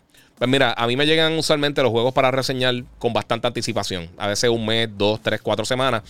Eh, y entonces pues me planifico. O sea, si por ejemplo valgo para Horizon, como Horizon, eh, por casa hubo una, avería. Y estuve como cuatro días que no lo pude jugar. pero antes del lanzamiento, antes de grabar el review, terminé el juego completo. Eh, pero me faltaban algunas cosas por hacer. O sea, de, por ejemplo, lo de Machine Strike y todas esas cosas. Lo jugué, jugué dos, tres horas de Machine Strike, jugué una cosa por acá. O sea, en total le jugué como unas 55, 60 horas eh, antes de la reseña. Este, pero usualmente me llegan antes. Y entonces ahí es que tengo la oportunidad de, probar los títulos y, programarme. Eh, hay veces que me, dicen, mira, ¿quieres reseñar tal título? Y no lo hago porque es que no tengo tiempo. y ahora, por ejemplo, para principios de año, que simultáneamente me llegaron este Dying Light, Elden Ring, me llegó Horizon. Y creo que durante ese mismo periodo también me llegó Gran Turismo. Y estaba jugando Sifu también, que me llegó en ese mismo periodo. Y fue bien complicado. Y a veces pasa eso, pero pues. Eh, mira, PH. Ah, de Horizon. ¿Cómo van eh, sus números de venta y la aceptación del público? Eh, yo no he visto los últimos números de venta. Pero ese juego va a vender bien. Eso va a vender súper bien. Pasa que tú no puedes compararlo con Elden Ring. Y, y el, que un juego tenga un éxito bien brutal no significa que el otro sea una basura. Eso, todo el mundo está también en ese viaje. A mí me encantó. Yo, para mí, Elden Ring está brutal. Para mí, yo creo que está, va a estar en el top 10 en mi lista de los mejores juegos del año, dependiendo qué pase. Porque también todo el mundo le está poniendo la corona, pero falta todo el año. O sea, falta literalmente todo el año. Estamos en abril. Eh, estamos mediados de abril. O sea, todavía falta una tercera parte del año. digo, tres cuartas partes del año faltan todavía, básicamente. Y no sabemos qué es lo que viene por ahí. Eh, God of War, este, Starfield, quién sabe qué más viene por ahí, porque realmente no sabemos. Eh, eh, Hogwarts Legacy, el juego de, de, Gotham Knights. O sea, todas esas cosas vienen por ahí. Y no sabemos realmente si uno de esos nos va a sorprender y van a tirar un mega juegazo. Mira, mira el año pasado con It Takes Two, que cogía a todo el mundo fuera de base. Así que a mí me encantó, a mí me encantó. Pero a mí me gusta más Horizon como quiera. No, y yo sé que todo el mundo decía, es porque es de PlayStation. No es porque es de PlayStation, es que tiene mejor gameplay, tiene mejor narrativa. Eh, y a mí los juegos de Souls nunca han matado muchísimo. A mí, de lo más que me gusta de ese tipo de juegos así, a mí me gustó, me encantó Bloodborne y los juegos de Nioh me gustan muchísimo porque el combate es bien rápido y tiende a ser un poquito más, más flexible el combate. A mí los juegos que tienen combate lento me desesperan. Eh, la pantera negra, dice: Dímelo, Giga, aquí reportándome desde la base eh, militar Fort Hood, Texas. Muchas gracias, papi. Nos eliminaron a San Antonio, pero pues, ¿qué te puedo decir? Eh, feliz Viernes Santo, eh, feliz Viernes Santo, eh, regresando a mí de mi trabajo y buena noche. Y buena noche y estupendo weekend para todos los gamers conectados. Dice Harold L. Vázquez. papi, mira, hay un relay de tu mensaje. Muchas gracias, mano. Este. mira, Eric Cardona dice: Giga, el Game Pass no tiene sentido. Tiran juegos AAA. Se, relaja, caen, caen bajo. No entendí, mano, el mensaje, discúlpame. Javier López. Eh. Villaneda, perdóname. Mira, no te asegura a nadie eh, de que hubiese vendido tanto. Exactamente, ese, es el punto. Pero aún así, si las ventas, si, ya, si, iba a llegar a. Ok, eh, eh, él estaba hablando lo que estamos hablando ahorita de Outworld. que ellos se están quedando porque dicen, mira, ¿sabes qué? Perdimos ahí 4 millones en ventas. No hubiera vendido eso jamás y nunca. Pero la gente que quizás lo quería probar ya lo probó. O sea que quizás en ventas, ¿cuánto va a tener después? 100 mil unidades, quizás 50 mil. Eso no va a vender mucho que digamos. No, no tiene, a mí me gustan mucho los juegos de World, O sea, no es restándole nada. Está súper cool. Pero no creo que tenga esa acogida tan, tan, tan brutal. Eh, mira, PR Boston dice, eh, y el multiplayer de Ghost está en PlayStation Plus y está buenísimo. Sí, está durísimo, me encanta. Eso está bien brutal, bien brutal. Pero igual, eh, ya el juego vendió, ya lleva dos años. Después de que sale, pues entonces sí tiene sentido poner las cosas para... y de la manera que lo está haciendo PlayStation, con los juegos que lanzan First Party, es que los tiran después. Eh, gratis en PlayStation Plus o lo tiran en alguno de sus servicios, lo que sea. Y entonces tengan la oportunidad de que la gente lo juegue en anticipación al próximo título. Y eso, pues, brega, porque ya sacaste el dinero. Y si le puedes sacar entonces también para la promoción, para los servicios, de los tiras por ahí, pues está bien. Eh, Lenny Vázquez. Eh, Oye, Giga, ¿crees que valdrá la pena comprar juegos de NCD en vez de comprar los digitales? ¿Crees que PlayStation y Xbox a la larga van a eliminar eso? Eh, yo creo que sí, eventualmente la, industria como tal va a eliminar eso. O sea, yo no creo que tiene que ver mucho con, PlayStation o Xbox. Eh, lo que pasa es que, a diferencia, nuevamente, a diferencia de televisión y, cine y música, o sea, tú puedes, realmente tú no necesitas una conexión súper rápida para escuchar música. Tú no necesitas la mega conexión tampoco para ver contenido en Netflix, porque tú no tienes que preocuparte por el lag. Eh, tú estás haciendo el download de, la información eh, y ya, no tienes que hacer nada. Cuando tú estás jugando un juego de, de video, eh, el input lag es algo que afecta. Cuando tú empiezas la película, hace buffering y nunca cambia. En el caso del juego, sí. Hay muchos factores que, afectan y que molestan. Y también el tamaño de los títulos. Mira, mira juegos como, o sea, hay juegos ya de 200 y pico de gigas, 100 y pico de gigas, 80 gigas. No es lo mismo, muchas personas no tienen acceso a internet de alta velocidad. Muchas personas también tienen lo que llaman data caps, que algunas compañías de, proveedores de internet te dicen, mira, en, este mes puedes bajar solamente 40 gigas y si te pasas tienes que pagar una cantidad de dinero extra por cierta cantidad de, data adicional. Eh, entonces es un problema cuando de repente un mes salen tres juegos y cada uno son más de 100 gigas, te fastidiaste, te va a salir más caro que, poner otra conexión. Eh, y hay lugares que simplemente no tienen buen internet, que no vale la pena. Eh, y esto va, esto va, a pasar 15, 20 años en lo que realmente se, tenemos eh, mejor conexión a nivel global. Por el momento, eso va a seguir afectando eh, lo que es la distribución en los juegos.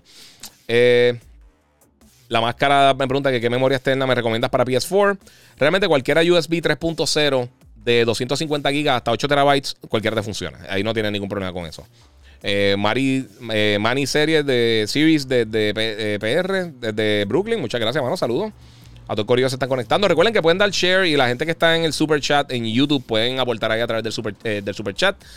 Eh, vamos a ver qué más tengo por aquí. Me tengo otra pregunta. Eh, 3000 me preguntó por Instagram. Saludos, Giga, el maragachimba del gaming. porque van a sacar los juegos, el, juego de Fast and the Furious? Eh, esa es fácil. El juego no fue bueno, no tuvo buena recepción, no vendió. Es uno de los fracasos más grandes que hemos visto recientemente de un título con licencia. Eh, y recordó, me recordó mucho a los juegos de licencia. Eso quiere decir que de una franquicia de, radio, de, radio, de televisión, de cine, que lo implementan y lo hacen en un juego sin ningún tipo de cariño. Eh, este es de los peores que yo he visto recientemente. Y pues no vale la pena tenerlo en el store, porque al, final del día tú tienes que pagar, nadie lo está comprando, pues lo quitan. Es tan y quizás no tienen ya los derechos, un dolor de cabeza. Benefactor Anónimo, que está por ahí conectado, me preguntó ahorita por Instagram, ¿para cuándo tú crees que salga el estreno de God of War? Eh, ¿En verano o luego? Si sale en verano, yo diría que sería ya para quizás julio o agosto. Eh, pero podría ser que, se, que, llegara a septiembre. Pero sí creo que, que, lanza este año. A menos de que haya pasado algo masivo, yo no creo que, va a estar lanzando eh, fuera del 2022. Yo, yo creo que es un juego que va a estar lanzando este año. Eh, hay que ver porque ahora mismo acabamos de terminar realmente el primer trimestre del año. Está empezando el nuevo año fiscal. Eh, y eso sería una buena bala. Realmente de los pocos juegos que conocemos que viene este año, además de Forspoken. Eh, y pues, pues, vamos a ver qué pasa. Porque si algún momento. de por sí tengo headphones nuevos, bueno, en verdad me gustan. Se están escuchando súper bien. Este. Pues vamos a ver porque no, no, sé, no sé realmente cómo, cómo van a estar trabajando en cuanto al lanzamiento. PlayStation ha lanzado títulos bien grandes a principios de año, a mediados de año, a fin de año. O sea que no, tienen un patrón que tú digas, ah, pues eso lo tiran obligatoriamente en diciembre eh, o en noviembre, porque en diciembre casi nunca tiran nada así grande. Eh, pero yo imaginaría que para verano, algo como quizás julio, junio. Eh, junio, ellos han utilizado mucho la época de E3 para lanzar títulos grandes, para mantener también el. ¿Cómo te digo? Para mantener también el. el, el o sea, visibilidad en el título. Eh, y también, obviamente, quizás están esperando que, puedan tener un, poco más de consola en el mercado, aunque el Play 4 tiene ciento, casi 120 millones de unidades. Eh, como quiera, yo creo que es algo que tienen que esperar un poquito más. Eh, Jisumil dice aquí, no, no sé si viste un rumor del aumento de Game Pass y eliminaron juntar Xbox Live. Eso estaba viendo por ahí. eso estaba viendo por ahí también. también hay rumores de que van a tener un Family Plan, que eso sería buenísimo. Pero ahora mismo realmente tú no tienes forma de comprar el año de, Xbox eh, Game Pass. Y antes de que digan que hay truco y lo que sea, el truco, eh, si están haciendo trucos no es la realidad. O sea que, eh, aunque funcione. Si te funciona el truco, cool. Pero no es la realidad, no es lo que el 99% del consumidor va a probar. O sea que por eso es que hay un problema. Que de por sí, tanto Nintendo como Sony como Microsoft tuvieron que cambiar un poquito las políticas de ellos de, suscripciones. Eh, porque parece que pasaron una ley o había una, eh, nada, le, hicieron, no sé si fue una demanda, no sé qué fue lo que le hicieron, pero eh, ahora tienen que informarle mejor al consumidor cuando van a, renovar automáticamente el servicio. PlayStation en su caso, ellos lo que dijeron fue, mira, cuando si vemos que las personas están pagando PlayStation Plus, por dar un ejemplo, por un periodo prolongado y la gente no lo está utilizando, te van a enviar, depende de si tienes email o texto, como sea se van a comunicar contigo a decirte, mira, estás suscrito al servicio y ellos van a parar de, cobrarte eh, si está eh, inactivo por cierta cantidad de tiempo. O sea, por la gente que se le olvida cancelar las cosas, no van a estar nueve años eh, cobrándote el dinero. O sea, que eso es algo que las tres compañías están cambiando. Eh, el Xavier dice: ¿En qué año tú crees que salga GTA? Yo creo que sale mínimo, como temprano, 2025. Como temprano. me sorprendería mucho que fuera 2024. Pero yo creo que ese juego le falta un millón de años. Mira, Discon fue tremendo juego, eh, pero lo liquidaron cuando tiraron el juego por PlayStation Plus. Puede ser, pues. Eso, es lo que yo pienso también. Yo pienso que si van a tirar algo por Plus, tiene que ser mucho tiempo después. Eh, si tiran un trial, que es algo que quieren hacer hoy en día con la. Pues, podría que funcionara mejor. Mira, eh.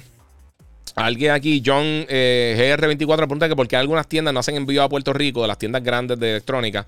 Mira, mano, eh, muchas de las veces tiene que ver por la región. Eh, igual que por, por, lo que no podemos ver para eh, Halo aquí sin VPN legalmente. o sea, legalmente se puede ver por VPN, pero no, no hay Paramount Plus en Puerto Rico. Es por la región. A veces lo bloquean por regiones por cosas de, derechos que tienen con X o Y compañía. Depende también cómo la, en el caso específico de Puerto Rico, cómo las compañías nos tienen situados, si estamos como Latinoamérica, Caribe, si estamos como en Norteamérica. Eh, en el caso de ventas, yo siempre me he reunido con ejecutivos de las diferentes compañías. Yo le digo, mira, mano, las ventas de aquí, de todas estas tiendas, de los Best Buy, Walmart, de todas las tiendas grandes de aquí de electrónica específicamente, con lo que tiene que ver con gaming, esas ventas esas ventas van para US. Eh, o sea que en mi caso como prensa, a veces yo he tenido mucho ese problema, lo he tenido por los pasados 20 años, que hablo con X o Y compañía, le digo, mira, ah, me ponen con el, con el, departamento de la TAM, de Latinoamérica. Eh, y yo digo, cool, pero si pido un producto para que llegue a donde mí, para que me envíen el producto para reseñarlo, me dicen, sí, lo que pasa es que en la TAM salen seis meses más tarde. Pero entonces a mí no me sirve si ya lleva seis meses en el mercado acá. Eso pasó, por ejemplo, con el PlayStation VR que en aquel momento eh, PlayStation no estaba tratando de otra manera. Yo compré el VR, yo dije, mira, mano, para que nos den de antemano, para poder probarlo. Pero sí, lo que pasa es que Latinoamérica sale ya para, yo no sé, creo que salió 6, 7 meses después. Y yo, pero, o sea, 6, 7 meses a, mí, para mi cobertura no me vale de nada. So, nosotros fuimos, ambos hizo lo mismo. Fuimos los dos y lo compramos. Por el y lo compramos para poder entonces eh, hablar de esto eh, con ustedes. Este. Mira, cuando sale el juego que, es, que es como Smash Bros pero de Box Money, etcétera, dice Gaxiel. Ese es, eh, sí, el jueguito de, Warner. Se me fue, ahora mismo se olvidó el nombre. Eh, eh, eh, de Metaverse, ¿qué se llama? No me recuerdo cómo se llama. Este.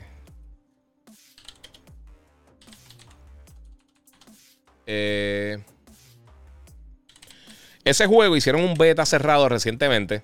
Multiverse, se llama Multiversus, perdóname.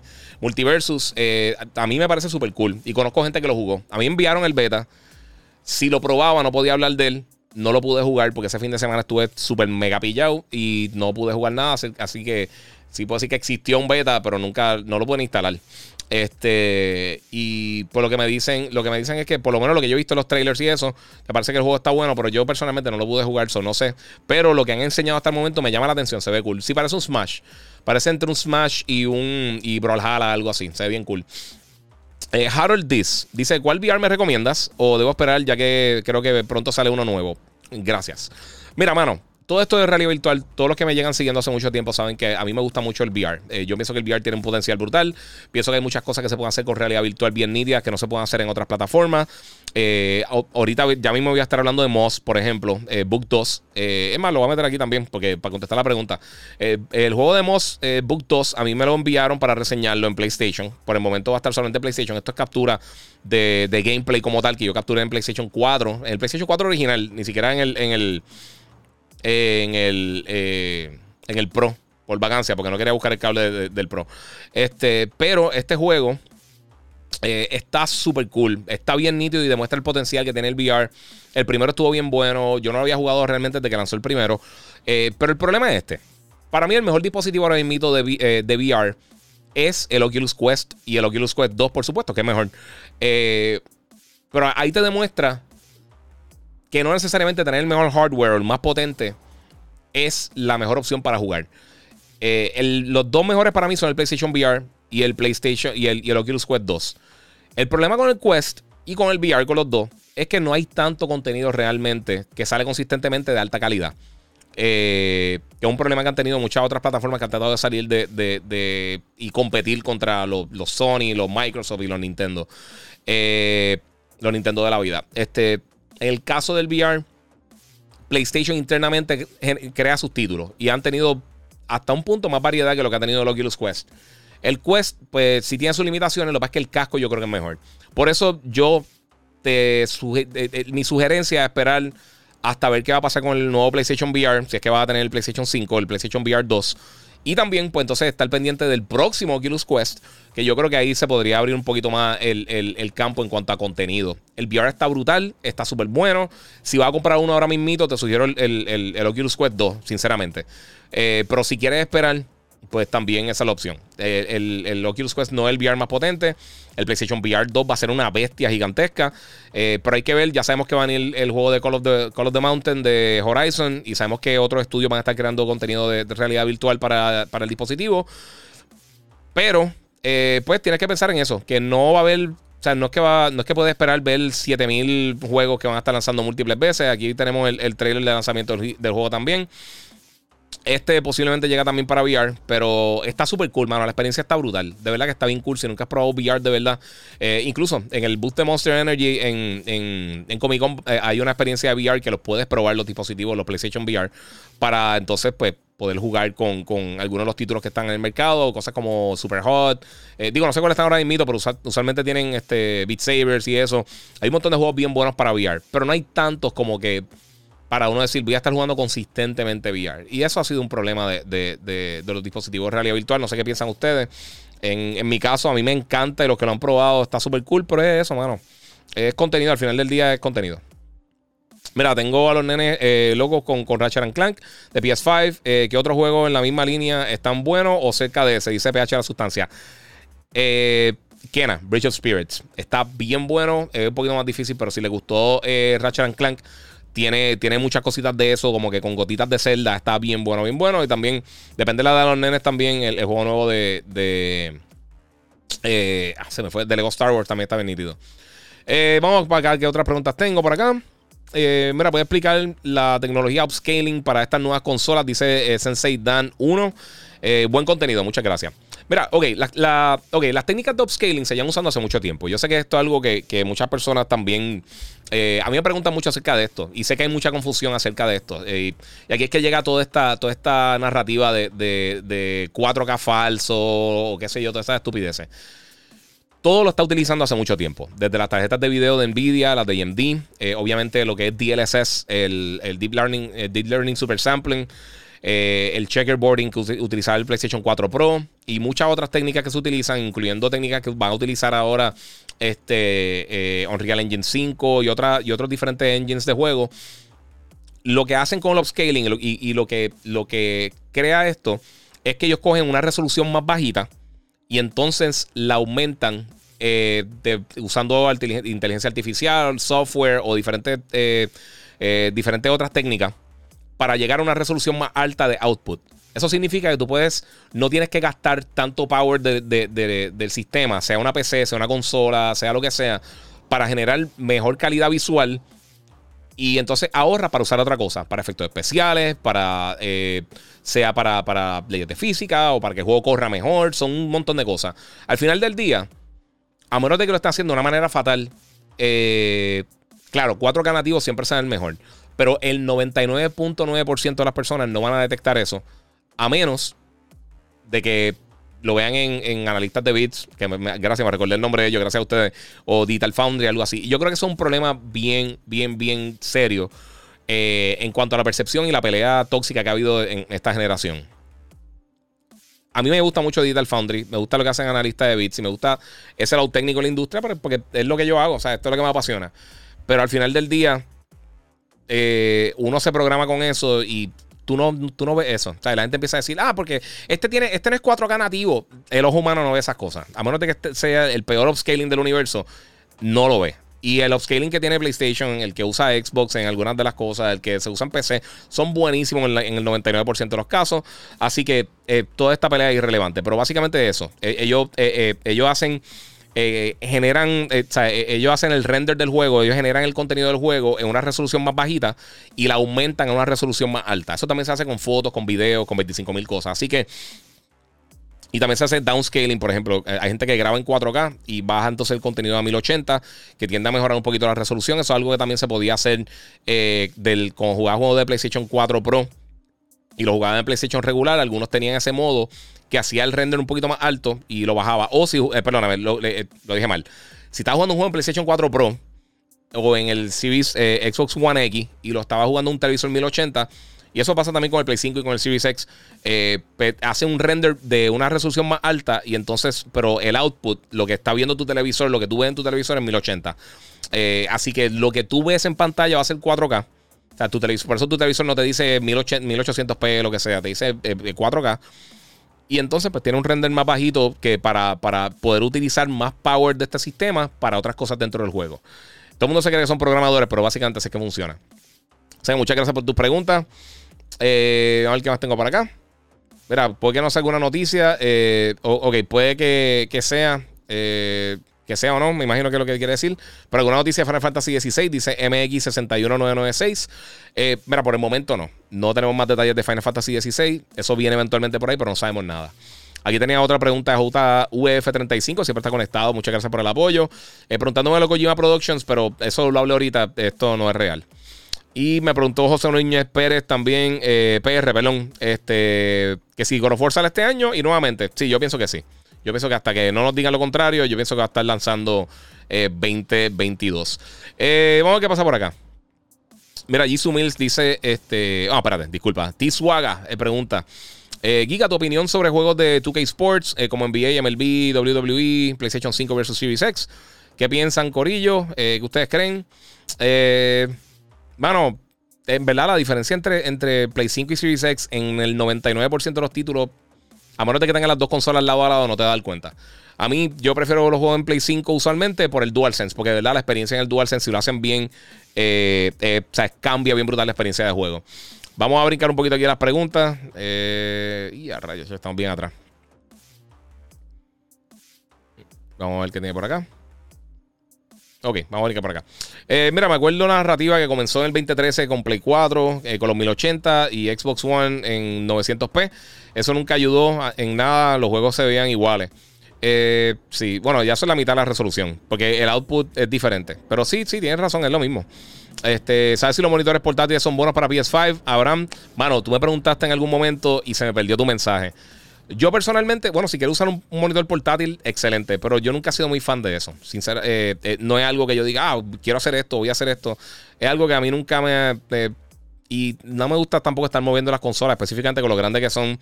El, el Series X es grande, el PlayStation 5 es masivo, son dos cosas bien grandes. PH, mira, Giga, ese headset que usas para los live son un palo para el gaming. Estos no. Estos, estos nuevos que compré ahora son de Rode, son los... Eh, los NTH 100, estos headphones son específicamente para. Eh, tienen lo que llaman un. Eh, se me olvida. básicamente el sonido flat. No sobresale el bajo, ni el treble, ni nada de eso. O sea que están hechos para editar, para hacer podcast, para tu poder monitorear mejor el audio y cómo está la, calidad del audio. Para, jugar yo, ahora mismo se lo, se lo, he dicho un millón de veces, pero. Y, esta gente no me está pagando ni nada. O sea, ellos me lo enviaron para enseñarlo y ya. los Steel Series los estoy usando para el Play porque la batería dura un millón de años. Eh, esos son los, los Artis, eh, los 7P Plus. Eh, para Xbox estoy usando el original del Xbox y o los HS 75XB de Corsair y también estoy usando los originales de PlayStation de, los Pulse 3D Wireless que funcionan brutal. A mí me encantan. en, serio, por el precio. Si no te quieres gastar un montón de dinero, el original del Xbox y el original del Play, los dos están súper cool. No he probado el, de, el original de Xbox con cable. Eh, porque me gustaba wireless. Yo, yo juego bien despegado del, del, televisor y sé que se conecta al control, pero no me gusta tener un montón de cables. A veces me paro, ir para el baño o a buscar agua o lo que sea. Y no quiero estar desconectando y conectando y haciendo todas esas cosas. Y el cablecito este se lo compré aparte de este headphone. Pero este lo compré porque yo edito mucho video, mucho audio para las cosas que hago con los diferentes clientes que tengo. Eh, obviamente radio para el despelote. Eh, grabando el programa de televisión para, para Telemundo, con Hambo y todas esas cosas, pues uso esto. Eh, vamos a ver qué tengo por acá. Eh, vamos a ver qué tengo por acá. Ok. Wow, tremendo cero. ¿De qué se está hablando? Dice de Gitos. Ah, bueno, en el preciso momento que lo tiraste, no sé. vamos a ver qué tenemos por acá. Mira, en las microtransacciones también genera mucho dinero EA. generó billones en eso. Dice por acá Jonathan Morales. Sí, es verdad. Ese ídolo con la espada prendida se ve bien exagerado. Sí, mano, eso gracias, baby. Me lo regaló eh, Lizzie, mi amor. Me lo regaló hace, hace par de añitos. Este, y ese, eso es de Sideshow. Ese, ese yo creo que ya no lo venden. Yo creo que se está descontinuado ya. Pero está brutal, me encanta. Está brutal. La capa en tela, la ropa es como si fuera cuero fake. Está bien brutal. Mira, eh, Ezequiel pregunta que si es cierto que llegará Internet de Elon Musk a Puerto Rico. Eh, yo escuché eso. ¿Cuándo? Esos son otros 20 pesos, no sé cuándo.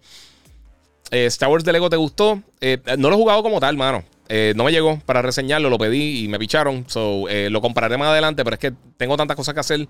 Si no lo hubiera comprado ahora. Pero como esos juegos bajan de precio rápido, pues le metemos ahí. mira, con Gojira 3000 TV me dice tu habitación está en la madre, me encanta. Muchas gracias, mano. Muchas gracias. Mucho trabajo, papi. Limpiarlo es un dolor de cabeza. Dímelo, Giga, saludos. que no te olvides. que no te olvides el saludo a los titos de Xbox de la vida. Muchas gracias, papi. Halo está muerto, es difícil de, que vuelva a hacer un comeback, dice Sabo 3030. Yo pienso lo mismo, mano. Está bien feo la cosa ahí. Jisoo Mills, mira, no sé si piensan igual, pero para mí los juegos que funcionan para Game Pass son los, los, gas eh, que le sacan el dinero, sí. Sí, sí. Con microtransacciones y ventas sí son eh, los single players sufren. Eso mismo es lo que estaba diciendo. Yo pienso, ese, mismo es mi, mismo punto de vista. Eh, Karura Michelle, pusiste los lo emojis, no sé qué. Eh, ah, ok, perdóname, Karura. Eh, mira, pero estás jugando Assassin's Creed Valhalla, pero aunque terminas, todo el main quest no se acaba. Sí, tú sabes una cosa, a mí me encantó eh, Valhalla, pero es verdad, cuando uno termina, como que uno no se da cuenta que terminó, el juego, porque uno sigue haciendo un montón de cosas. mira, este, Chris dice, mano, qué bueno está Horizon, lo malo, lo corto, que es sin, sin, sin contar los side missions. Sí, pero ¿sabes lo que pasa? Ah, eh, la mayoría de los juegos, porque tú lo puedes terminar como en 30 y pico, 40 horas si, te vas directo para, eh, la narrativa. Pero eso pasa con todos los juegos. Mira, mira Elden Ring. Elden Ring lo están terminando ya en 7 minutos. O sea, con glitches y con cosas, pero. O sea, ese es el punto de los juegos open world, que tú tienes un montón de cosas que hacer y tienes que explorar y buscar otra cosa. Ese es el punto de los juegos open world. Eh, Halo tú lo puedes terminar en menos de 10 horas, con todo lo que tiene. Eh, y se supone que sea también un título open world. Eh, a mí el largo del juego no me importa, sinceramente. Si el juego es bueno, el juego es bueno. Si dura 4 horas, dura 30, dura 100, dura 200, de verdad que no me importa.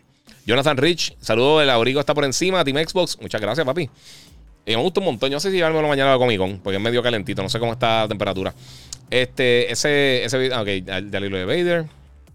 Eh, mmm, Ok, eh, no sé qué están hablando por acá. Mira, Gozo Tsushima es tan difícil como Nioh o como los Souls. No.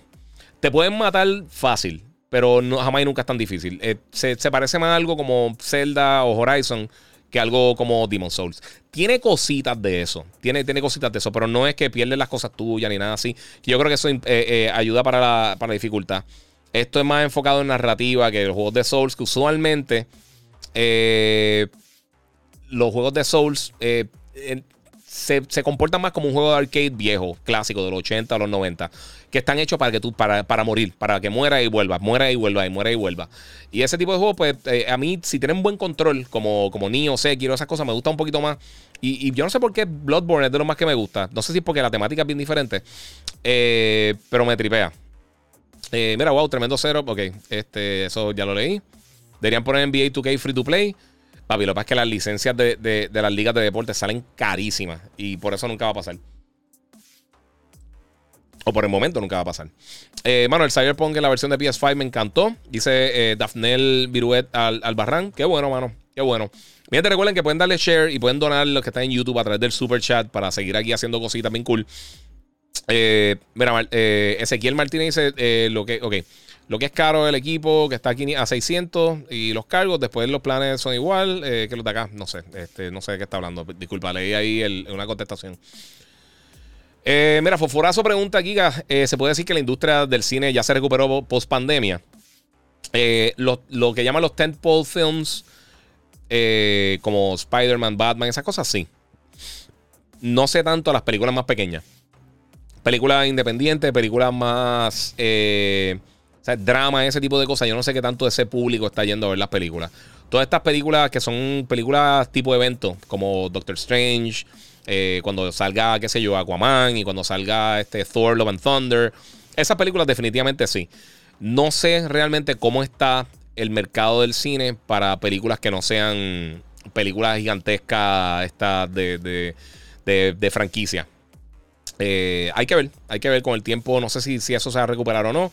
Muchas se están yendo a streaming. Porque es que recuerda, muchas de estas películas, eh, aunque sean buenísimas, aunque sean candidatos de Oscar, nunca han sido películas que en la mayoría generan una cantidad ridícula de dinero en el cine. Y poco a poco ya la, taquilla se estaba hundiendo un poco. Fuera de las cosas de, DC, de Marvel, de, Lord of the Rings, de Harry Potter, de estas cosas de, franquicia, eso está generando la mayoría de, los ingresos. Y siempre salía una que otra que sí lo hacía.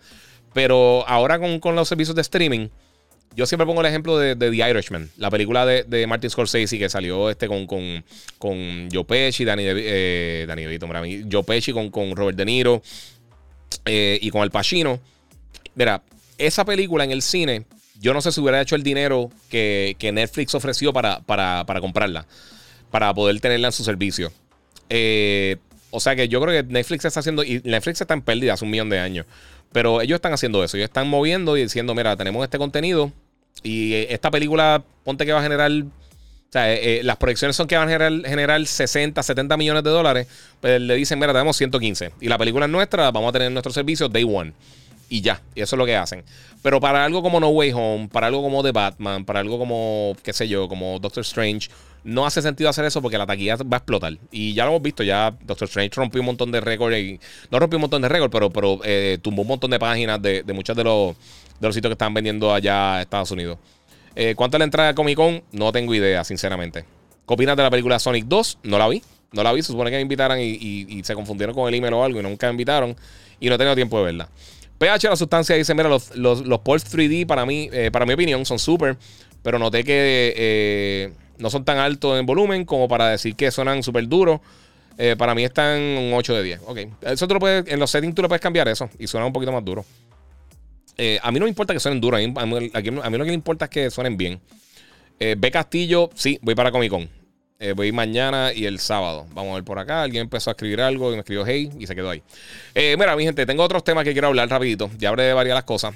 también esta semana PlayStation invirtió junto con, con creo que es una compañía que tiene que ver algo con Lego. ambos invirtieron mil millones de dólares en Epic Games. esto es una inversión que hicieron Mucha gente está diciendo que tiene que ver con el metaverse. Eh, ellos ya habían invertido, en caso de PlayStation, casi 500 millones, cerca de 500 millones en Epic Games. Este, y esto pues lo ayuda a mantener el partnership. No, significa que no van a estar creando eh, el engine para otras plataformas, porque e, eso es lo que le funciona a Unreal Engine, que funciona en todo básicamente. Este, pero yo pienso que es una, buena estrategia para, para quizás hacer cosas de marketing más adelante o que pues trabajen directamente con ellos con, cosas que, que beneficia a la plataforma, sea PlayStation Plus, sea el PlayStation 5, sea cualquier otra cosa. Yo pienso que ese tipo de, de, de, movidas estratégicas son, son buenas al final del día. ¿no? Quizás no es algo que nosotros vamos a ver acá como consumidor nunca, pero yo pienso que sí bregan bien. O sea que eso está súper cool. Lo otro que quería mencionar, porque eh, Moss, eh, eh, lo mencioné ahorita por encima, pero Moss Book 2 mañana por la noche en Yo Soy un Gamer, eh, sábado 11 y media por Telemundo. Vamos a tener la reseña de, de 2. Me encantó el juego, está súper cool. La gente que le gusta los títulos de, de VR eh, está bien nítido. Todos estos elementos de, fantasía mezclado con, el punto de vista de, PlayStation VR está bien nítido. Por el momento va a ser exclusivo de PlayStation VR. Los que jugaron el primer MOS saben que es uno de los juegos más queridos de VR. El juego está súper bueno. Y pues vamos a estar viendo ya el, lanzamiento de otro título. Ya lanzó este, eh, ya está disponible. Y de verdad me gustó mucho. Me gustó la narrativa, me gustó el combate, me gustó eh, de la manera que se presenta en VR cuando está jugando el título. De verdad que está súper cool. Y les digo, jugué en el PlayStation de, lanzamiento, en el PlayStation original del, 2006, ¿fue que lanzó? No, 2013. En el PlayStation del 2013 estuve, estuve jugando esto. Así que ya van un par de años eh, de la consola y con todo eso me, lo disfruté bien brutal en PlayStation VR. Si lo tiran más después, más, adelante en Oculus, pues les voy a estar dando entonces ahí los detalles de cuando lo anuncien. Pero me gustó un montón, está bien bueno. Si tienes PlayStation VR, estás buscando algo bueno para jugar, definitivamente esto es una, excelente opción. Eh, lo otro que quería mencionar, también en el video show, eh, también voy a estar reseñándolo en, Telemundo a las once y media.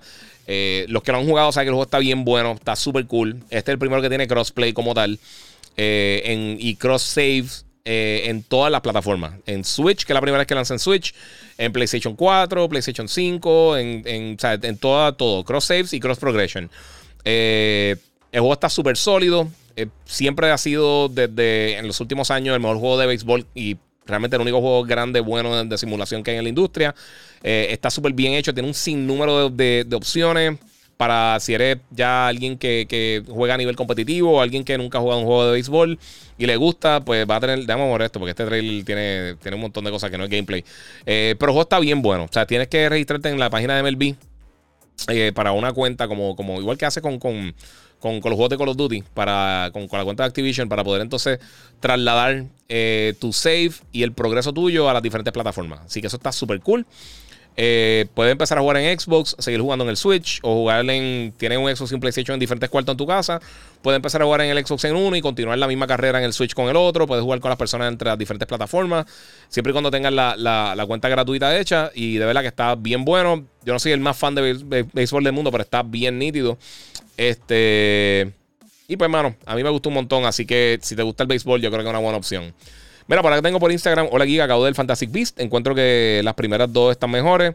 Esta me gustó, pero encuentro que es la más floja de las tres. A mí fue la más que me gustó, pero pues, esa es tu opinión, que bueno. Eh, pero está cool. No sé si lo mencionaste, pero ya Starlink de Elon Musk ya está funcionando en Puerto Rico. Ah, no sabía que ya estaba funcionando, sabía que iba a estar próximamente, pero no he estado pendiente a eso realmente. Cómo funciona aquí y cómo va a funcionar. Eh, GBRKR pregunta: Mira, para un nuevo Metal Gear, y si lo hay, ¿crees que sea exclusivo? Yo espero que, que, tienen otro Metal Gear. Eh, pero si van a hacer un Metal Gear, me gustaría que lo trabajara Kojima, sinceramente. O sea que no sé cómo, cómo sería.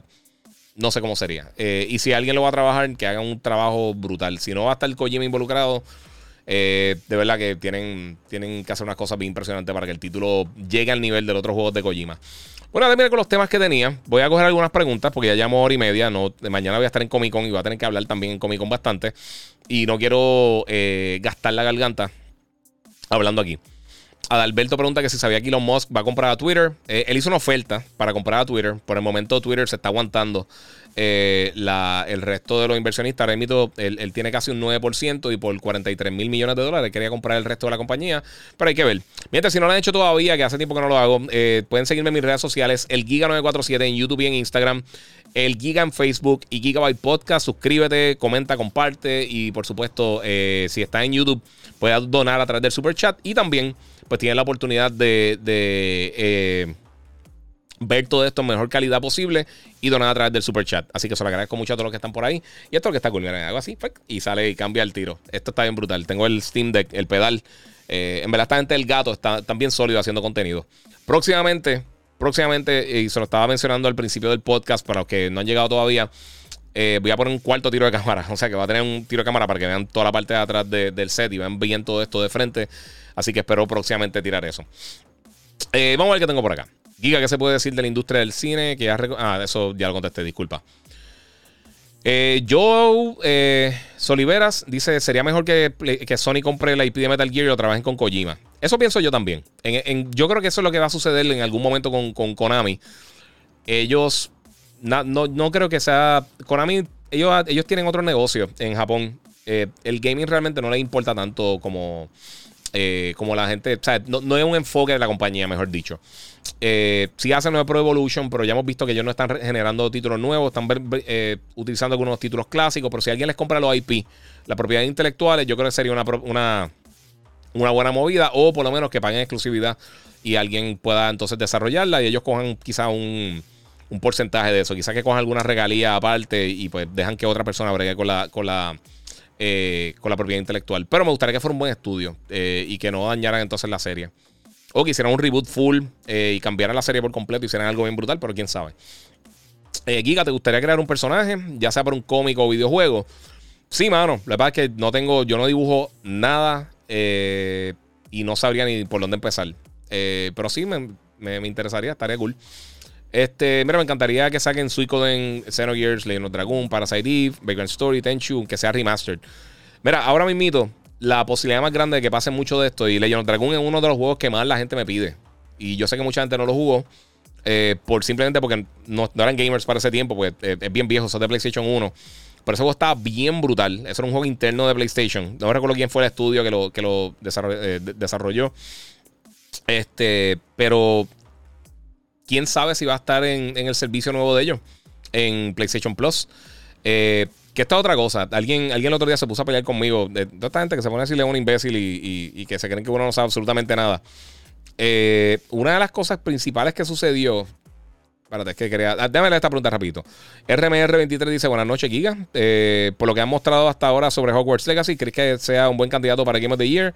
¿Y para qué mes crees que saldrá? Eh, yo creo que, creo que para octubre está. Yo creo que tiene fecha ya. No, me acuerdo ahora mismo la fecha, pero creo que está como para octubre. y sí, por lo que vi, el juego se ve bien impresionante. Yo creo que ese juego puede. Pues, no sé si quizás sea el juego del año, porque, pues, por cómo funcionan las cosas. Pero quién sabe, podría ser. De que, de que tiene el potencial, lo tiene. 100%. Ahora mismo está entre mis juegos más anticipados del año. Ese juego se ve bestial. Ojalá te envíen Hogwarts Legacy, mano. Dice Emilio Chinea. Eso mismito, gracias. Este, cruce los dedos, eso espero yo. Me gustaría que volvieran a tirar Bloody Roar, dice Eric Cardona. Bloody Roar estuvo decente. A mí me gustaba Bloody Roar. Yo lo alquilaba. Yo nunca lo compré, pero lo alquilaba. Y estaba bien cool. Eh, Berto Río dice: Lego Star Wars está bueno de verdad. Sí, ese juego está nítido. Mira, se está rumorando eh, de GTA 4 Remastered. ¿Tendrá sentido? No, yo no creo. A mí, a mí el 4 no me mató mucho. Me gustó, estuvo bien bueno, pero el 5 para mí es el mejor. Y a mí me gustaron más San Andreas y, y, Vice City eh, que, el 4, sinceramente. Eh, juego viejo que deberían traer para estos gen sería Marvel vs. Capcom 2. Eso, a mí el 2, mano, sí, a mí me gustó. A mí me gustó, pero pensaba, pienso que era, el balance estaba malísimo para mí. Eh, ojalá también. Sí, eso ya lo leí. Mira, no quiero presumir, pero le saqué el platino a Elden Ring, me costó 102 horas. Dice Daphnel. Duro, papi, debería presumir, pues eso está difícil a vicio. Mira, te tenemos los holders, dice Pedro Pérez. Te tenemos los holders de los Blade of Chaos. Papi, muchas gracias a los muchachos allá, 3D Armory Designs que están allí también en Comic Con, eh, panitas de nosotros. Esto es un anuncio no pagado, eh, pero han bregado bien a fuego y en verdad están haciendo las cosas bien cool. Así que dense la vuelta por allí y pueden visitarme sábado y domingo, los que están en Puerto Rico y me están escuchando live. Eh, voy a estar en el booth de Monster Energy y voy a estar dando la vuelta también en algún momento por el booth de Banditech. mañana sábado, lo que me están viendo en vivo, obviamente, si está escuchando esto después, pues no, no aplica, por supuesto. Pero voy a estar a la una de la tarde en el booth de Monster Energy mañana, si no me equivoco. Y entonces el domingo voy a estar desde las 12 del mediodía. Voy a estar allí un par de horas y voy a, estar dando una charla, hablando con ustedes. Voy a estar hablando de un par de temas bien importantes del gaming que no estoy tocando aquí para eso mismo. Y pues vamos a estar haciendo unas cosas bien cool. Alexander Vélez, que tú crees que God llega este verano? Eh, sí, eso lo menciono ahorita. Yo pienso que sí. Yo pienso que va a estar llegando, aunque sea tarde en verano. Este. Mira, sigo esperando Black Myth Wukong para ver el potencial full de Unreal Engine 5. Recuérdate, Unreal Engine 5 acaba de lanzar la semana pasada o la anterior eh, oficialmente. O sea que no hay nada eh, ya preparado 100% para Unreal Engine 5. Todo va a estar llegando más adelante, posiblemente para el año que viene. Eh, mira, VR, lo, tenemos, dice Ángel Crow, pero a mí me marea bien feo. ¿Sabes qué? Una de las cosas que yo siempre sugiero a todo el mundo que está viendo cosas de VR es un abanico de frente. Muchas de las cosas, específicamente los juegos de carro, los juegos que tienen mucha velocidad, la mente se confunde porque sientes el momentum de que te estás moviendo, estás viendo eso y entonces no sientes el aire. Si estás jugando un juego de carros de VR y no hay algún tipo de viento que te está dando, marea. Si tú pones un abanico que, sientas que el viento te está dando, como que básicamente le hace un truco con la mente y no te marea tanto. Eso es una cosa que yo aprendí mucho con, eh, comenzando con VR. Eh, esa compañía piensa que somos indios con taparrabos. Hmm, sí, estoy de acuerdo contigo. Eh, mira, la gente en el mundo ahora mismo está jugando PlayStation 1 con el juego eh, legendario Chrono Cross de Radical Dreamers Edition, el remastered. Es lo más que veo en las páginas de la red en YouTube, los streams. Eh, hasta yo lo estoy jugando. Sí, ese juego está brutal. Andy Alexis Miró Mendoza dice: Moon Knight está durísima. Sí. A mí me falta un capítulo más, el del miércoles de la semana que viene. Cuando lo vean, eh, van a estar donde yo estoy. Porque me enviaron los primeros cuatro capítulos y no sé qué pasa después de eso. Y estoy loco por terminarla. Sí, pero está durísima. A mí me encantó. Me encanta. Mira, llegamos desde por Florida. Ernesto Ruiz, muchas gracias, mano. Eh, es verdad que EA se movió para un próximo eh, Battlefield. Mm, no sé. No sé. Yo creo que ellos van a dejar descansar un poquito la serie. Eso fue un error brutal lo que hicieron. José M. Cordero, otra vez con el abrigo, el abrigo que está en la madre. Muchas gracias, mano. Muchas gracias, Corillo. Si os dejamos llegar por los World de PlayStation, por los de Xbox no venden ni uno. Dice Carlos Max. pues parte de. Ah, mira, Blanco 718 dice The Quarry de Supermassive se ve brutal. Toda la razón del mundo. Eso se ve bien brutal, bien brutal. A mí me encanta Supermassive. Ser unos juegos bien brutales. Eh, mira, por acá tengo. Eh, mira, Xbox ha vendido bien estos, eh, estos meses según el, la NPD. Sí, mano. Y una, una noticia que salió, y esto, oye, si tiene el dinero para hacerlo, hazlo. O sea, no, no estoy criticándolo absolutamente para nada porque fair trade y fair business. Pero parece que Microsoft, el rumor es que, que ellos pagaron para tener prioridad para los semiconductores que están saliendo y poder entonces tener más consolas en el mercado. Por eso estamos viendo mucho Xbox en el mercado y bien poquito PlayStation. Eh, sí, PlayStation no está saliendo muchas, muchas consolas realmente. Ahora mismo sí, desde el principio siempre han llegado bastante, pero recientemente es cuando más... Cuando menos consolas estoy viendo en el mercado ahora mismo en cuanto a Play 5. Eh, sí, el Xbox se está vendiendo muy bien. Están vendiendo, y siempre estado vendiendo muy bien. Lo que pasa es que PlayStation está vendiendo mucho más. De acuerdo a Video Game Charts, eh, los últimos números que tiraron, que yo los busqué ahorita, porque sabía que alguien me iba a preguntar. Este.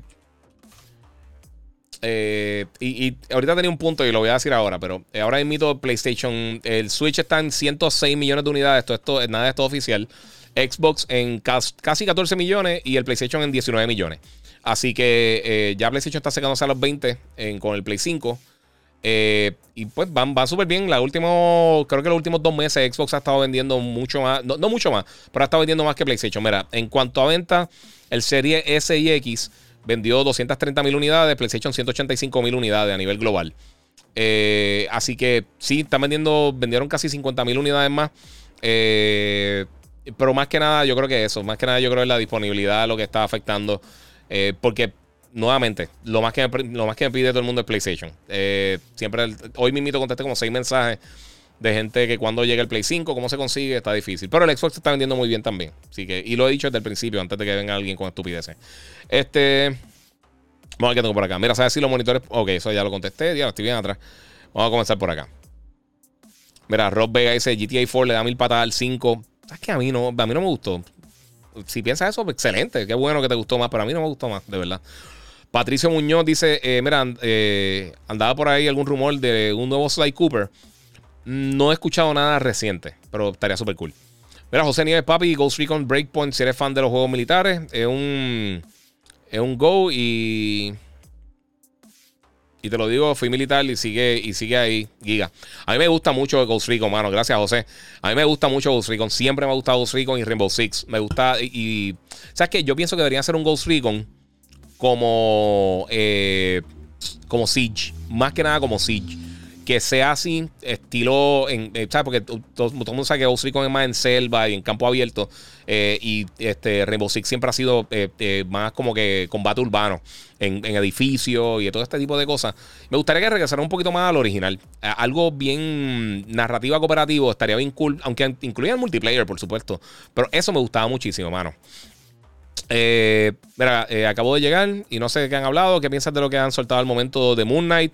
Eh, Ghost 183. Mira, yo vi los primeros cuatro episodios eh, antes de que lanzara la serie. Yo hice mi, review, lo pueden ver en las redes. Eh, y no, obviamente sin spoilers, yo nunca doy spoilers. Ya yo vi el cuarto capítulo, el de la semana que viene. A mí me encantó la serie, para mí es de las mejores que, o la mejor que ha hecho Marvel como tal en Disney Plus. Está bien buena. Solamente he visto cuatro capítulos, que es lo que estaba mencionando ahorita. O sea que los últimos dos no los he visto. Y el, el próximo capítulo termina en un momento que tú quieres seguir viéndola y pues Tuve que esperar un mes. Eh, todavía me falta un poquito más para poder verla. Creo que me la enviaron una semana y pico antes de que lanzara y pude tirar el review como dos días antes, algo así. Ay, pero sí, fue, fue, ¿sabes? Eh, eh, me he sufrido eso. Me lo disfruté porque lo pude ver antes y no tenía spoilers de nadie, pero a la misma vez, pues, no, no sé. Eh, Anubi me pregunta que a qué hora voy a estar mañana en Comic Con. Hoy fui y estuvo bien bueno. Mañana iré nuevamente. Eso necesito foto con Papi Giga.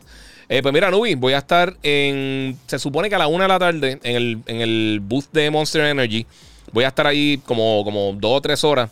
Eh, y voy a estar en algún momento también en el booth de, de, de Banditech. Pero pendiente porque yo voy a estar haciendo un live cuando llegue y todas esas cosas. Voy a estar ahí dando una charla, hablando con ustedes, tomándome fotos, regalando cosas, de todo un poco, para que prueben los monsters nuevos que tienen allí. Así que vamos a estar vergando ahí. Eh, mira, Leonardo dice, le está contestando aquí a Ángel que sí, que Legion Dragon es legendario, todavía lo tengo en PS1, ojalá lo saquen y, con su trofeo. Eso sería un palo, mano, eso estaría bien cool. Este, saludo, William Vargas está por aquí. Eh, Giga, eh, ¿qué piensas de la foto que subió Kojima en Instagram? Una foto de PlayStation Studios. Eh, ah, lo, subió ahorita. Lo, o sea, lo, mencioné ahorita. Él, ya dijo que no. Que, que, o sea, no le dan mucho. O sea, no, no, no se vayan. No fue para decir que lo van a comprar ni nada así. Simplemente subió la foto. Porque eh, la propiedad de The Stranding es de PlayStation. No, no es propiedad de Kojima como tal. Kojima lo desarrolla con, con, con con PlayStation Studios eh, y con Kojima Productions, pero realmente eh, la propiedad, todo lo que tiene que ver con, con Death Stranding es de, PlayStation. Eh, y ellos están colaborando, yo siempre he colaborado muy bien. Outlaw dice, mira, I think the next Ghost of Tsushima will be focused more on Japan. they give us a hint in the story. Sí, puede ser. Y para los que no entienden inglés, está diciendo que, que, el próximo of Tsushima podría enfocarse mucho en Japón y que dieron sus pistitas en la historia. Puede ser, o puede ser quizás para un tercer juego. No sé. Leonardo eh, Medina me dice que la expectativa de Ambulance, la película de Jake Gyllenhaal, eh, mano, a mí me encantaría verlo, de verdad. Me encantaría verla. No la he visto todavía, eh, se ve bien buena. Ahora me invito a un par de películas que quiero ver. Quiero ver la de la de la Nicolas Cage. Ah, no me recuerdo el nombre, tiene un nombre súper largo. Y también la de Everything Everywhere, All at Once, ahora sí que creo que se llama, la de Michelle Yao. Y, de. Ah, The Northman. Northman se ve demente también. Y por supuesto, Doctor Strange. Doctor Strange estoy loco por verla también. Marisol Vázquez dice: Saludos, Giga, toda la semana escuchándote con mi esposo, aprendiendo de gaming. Qué bueno, muchas gracias por el apoyo. Siempre estamos aquí pendientes a todo el corillo que se conecta. Eh, mi gente, recuerda que pueden dar share. Eh, suscríbanse si no lo han hecho a YouTube para que sepan cuando me estoy yendo eh, live. Y también pueden donar a través del super chat. Tito Cordero, ¿tú crees que salga un Siphon Filter nuevo para PS5? llevamos con rumores de, de Siphon Filter desde creo que PlayStation 3 o PlayStation 4. a mí me encantaría, mano, pero no sé, no sé. mira, es verdad. Omar del Valle dice: Mira, mano, Master Chief de la serie se parece a Adam Sandler. Jajaja, saludo. Tú sabes una cosa, eh, Pablo Schreiber, que es el que hace de Master Chief en, la serie de, de, Paramount Plus de, Halo, que está bien buena. Disculpen. Él, hay rumores que, que, lo están considerando para Wolverine, para, para el, que ser el próximo actor que va a ser de Wolverine. Yo entiendo que está que es muy alto. Eh, y realmente yo sé que salió en The Wire, pero no me acuerdo cómo la actúa. Yo no vi mucho The Wire. Yo vi dos o tres capítulos nada más que la serie está demente.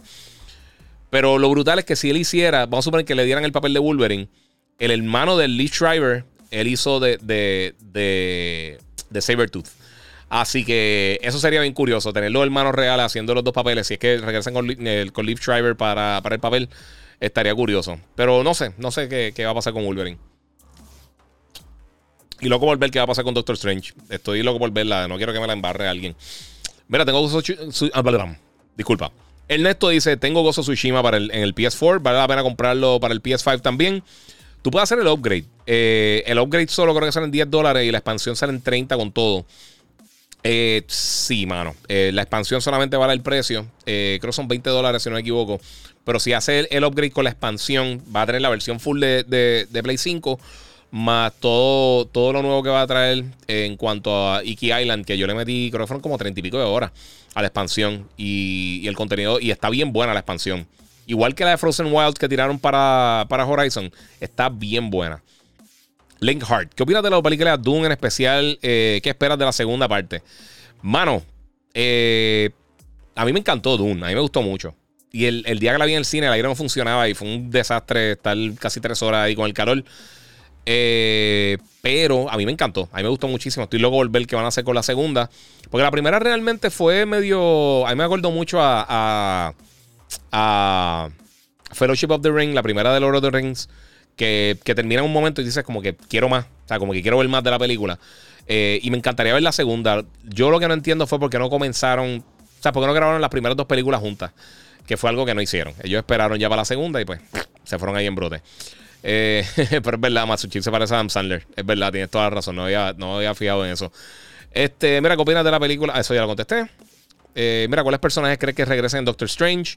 Yo no sé absolutamente nada. absolutamente nada de la película. Eh, solamente lo que he visto en los trailers. Eh, entiendo que la voy a ver antes para poder reseñarla. Yo espero también, eh, dedos cruzados. no sé, mano. Obviamente tenemos a Charles Xavier. que ya se ha confirmado, se confirmó, o sea, el mismo Patrick Stewart lo confirmó. Mano, pero no tengo ni idea. De verdad que no sé. No sé, no sé. de verdad que no tengo idea de quién va a salir. Yo no quiero ni pensar mucho en eso porque no quiero no quiero cranearme mucho y que después cuando vaya a ver la película, pues sea algo totalmente diferente a lo que esperaba. Así que no sé. Eh, José Nieves. Papi Pablo es el mejor ahora mismo y él salió en 13 Hours, hace un papel de, militar brutal. Eh, y eso que no es militar, pero es una persona que aparenta que estuvo en fuerzas especiales y en todo para mí eh, es un actor que en películas militares sea science fiction o real es bueno. Cool, Qué bueno, mano. Eh, eh, de verdad, no, fíjate, 13 Hours, yo, no me recuerdo si la vi. Yo vi 13 Hours. Tengo que chequearlo, tengo que chequearlo, lo voy a chequear. Por eso no, he visto suficiente de él como para decir que sí o que no. Para que para Wolverine, eh, digo, Hugh Jackman también es bien grande. Pero yo encuentro que, este, Pablo Schreiber se ve masivo en, en, Halo, se ve bien, quizás la armadura y todo eso, pero se ve bien, bien alto, bien exagerado. Yo creo que él mide como 6'5, 6'6, algo así. Este, que no sé cómo trabajaría como Wolverine, porque Wolverine siempre ha sido un personaje como, que más bajito, aunque Hugh Jackman es alto también. Eh, creo que mide como 6'3 o 6'2, algo así. Eh, Guía, eh, ¿verdad que sería la primera vez que un personaje de X-Men sale en el MCU? No. en WandaVision enseñaron a. a bueno, este muchacho, a, ¿cómo se llama? A Quicksilver. Y ese es el mismo actor que acá. Aunque digan que otro personaje, lo que sea, sigue siendo el mismo.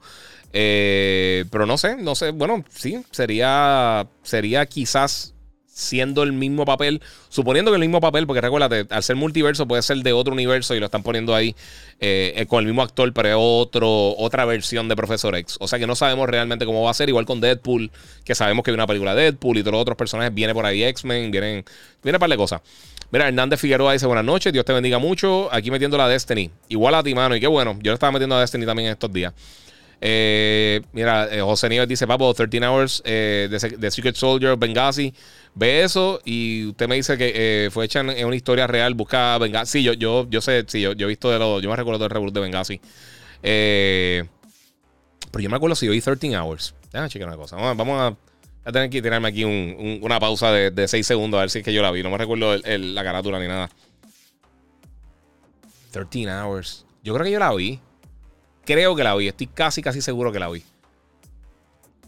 John Krasinski. Ah, sí, yo creo que yo la vi. Sí, esa película está en dura. Yo creo que no la terminé de ver. Empecé a verla y no la, no la pude terminar de ver por alguna razón. ¿Sabes qué? Esa es buena, para tratarla. No sabía que salía el Pablo Schreiber ahí. No me acuerdo, no me acordaba. Eh, la voy a chequear. Gracias por la sugerencia. Eh, Wolverine mide, eh, Wolverine mide 5'3, dice Ángel Díaz Roldán. Yo creo que él es más bajito. Sí, yo creo que es verdad, 5'3. Eh, como como lo que todo el mundo dice que mide Tom Cruise. Básicamente lo que todo el mundo siempre ha dicho de, Tom Cruise, que él mide bien bajito. Este. Mira, un update de Final Fantasy XVI. No, mano. Eh, Z. Por ahora nada, mano. Bueno, mi gente, eh, llevamos aquí ya una hora 48. Mañana voy a estar en Comic Con eh, desde la una de la tarde en el booth de Monster Energy. Voy a estar dando la vuelta después, después de que termine allí eh, mi jornada con, con Monster. Voy a estar dando una vuelta por, este, por este, el booth de Banditech y va a estar pasando por allí también por, por 3D Armory Designs. Voy a estar dando una charlita ahí en el booth de Monster. Voy a estar hablando con ustedes, regalando cosas eh, para que prueben también los Monsters nuevos. Eh, eh, y hay un montón de cosas bien cool que vamos a estar haciendo allí. El booth está bestial. Así que va a venir para cosas bien nítidas. Este, mira, Capón pregunta: ¿de qué temática haría un superhéroe? ¿Le pondría habilidades de dinosaurio? Lo más seguro. Hay par por ahí. Eh. Ghost 183, Halo Infinite, al fin Combate el Royal. Mm, no sé. Eso es el rumor, pero a esta etapa yo no sé ni qué van a hacer con Halo. Eh, yo, nuevamente lo voy a decir. Yo o cambiaría las personas encargadas de, Halo 343 eh, o lo movería a otro estudio o haría un reboot completo porque de verdad ahora mismo no está funcionando. López Le me dice, saludos Giga, siempre dices que Breaking Bad es la mejor serie. Empecé a ver el primer capítulo, pero la sentí un poco lenta. Eh, dale, dale dos o tres capítulos, porque obviamente, sí, eh, está empezando. Eh, pero dale como hasta el tercer, cuarto capítulo para que tú veas que explota bien duro. Y dale break, o sea, es imposible. O sea, yo vi la serie completa. O sea, yo estoy viendo el full story de esto y estaba bien dura. Eh, RM323, RMR, perdón, 23, gracias por la contestación a mi pregunta. Una última pregunta, ¿crees que podría volver a traer una franquicia de Splinter Cell a esta nueva generación? ¿Crees que sería un juego atractivo en este gen? Están haciendo un nuevo Splinter Cell para esta, para esta generación. O sea, oficialmente se está trabajando en un nuevo juego de Splinter Cell. Eso viene. Eso es confirmado 100%. De aquí a que salga eh, otra historia. Eh, pero, o sea, eso va a tardarse un poco, pero sí, eso viene por ahí. Eh, Eric Caraballo, eh, Giga, vale la pena Cyberpunk en PS5, lo vi barato. Lo que mencioné ahorita, o sea, ya ha mejorado suficiente que, está playable. Eh, la semana pasada o la anterior, creo que me encontré con algunos de ustedes, me encontré con, con George, que, siempre ha estado ahí pendiente y siguiéndome. y estaba creo que en 10 dólares, en, 5 o 10 dólares, algo así, en, en Best Buy, creo que estaba. Eh, sí, si lo ves barato, cómpralo. El, juego no es malo. Es que es lo que te digo, a mí de verdad me mejoró mucho eso. me, o me molestó mucho de la manera que lo trabajaron. El último Rainbow Six está bueno, pregunta Outlaw. Sí, sí. Ah, bueno, Extraction. Eh, está cool, está bueno. No está, no es el mejor juego de la historia, pero está nítido. Eh, yo pienso que tiene potencial, igual que Siege, en seguir creciendo. A mí me gustó, pero no es el mejor juego de la historia. Giga, lo de Max Payne Remake no es para este año 2022. Yo no me acuerdo la fecha específicamente. Ellos, lo están trabajando, pero no sé si sale este año o no. No me acuerdo. Mira, ¿qué pasó, bro? Dice Ared Centeno. Eh, poco tarde, pero aquí estamos. Saludos desde Maryland. Muchas gracias. Ya realmente estamos terminando, pero muchas gracias por el apoyo. Eh, Giga, ¿no te has puesto para Elden Ring? Sí, yo lo reseñé. Ya yo le había metido una. Cuando lo reseñé, como creo que eran como casi 30 horas. Pero es que no me matan esos juegos, sinceramente. Eh, pero está bien bueno. Pero sí, no me. No me. No si no fuera porque lo estaba reseñando, quizás no lo de esto. Bueno, a mí que mañana labora. Buenas noches, dice Néstor Ruiz. Sí, mano, eh, de verdad que sí. Se lo agradezco mucho a todos ustedes, todas las preguntas, todas las cosas. Mañana hacen la vuelta por allá por Comic Con en el booth de Monster, desde la una tarde. El domingo también voy a estar ahí. Puedes pasar, saludar, tomarse fotos conmigo, todo ese reguero. Así que pueden darse la vuelta y probar un nuevo Monster y ver todas las cosas. El booth está demente. Tienen que verlo. por lo que he visto hasta el momento, el booth más brutal que hay. Así que dense la vuelta por allá. Mira, eh, Giga, siempre para adelante. Me encanta tu contenido y siempre para adelante. Y tengo un corrido de veteranos que jugamos a fuego, dice José Neve. Muchas gracias, papi. Te lo agradezco mucho. Mucho. Eh, mira, el juego de Yakuza a Dragon es bueno. Sí, está cool. A mí me gustan los juegos de Yakuza. Son súper raros, pero están nítidos. Así que muchas gracias, Corillo, por el apoyo. Gracias por estar aquí con este, este ratito conmigo. Y como les digo siempre, eh, vamos para la próxima. Suscríbanse, comenten, compartan. Síganme en las redes sociales. El Giga947 en YouTube, en Instagram. El Giga en Facebook y Gigabyte Podcast.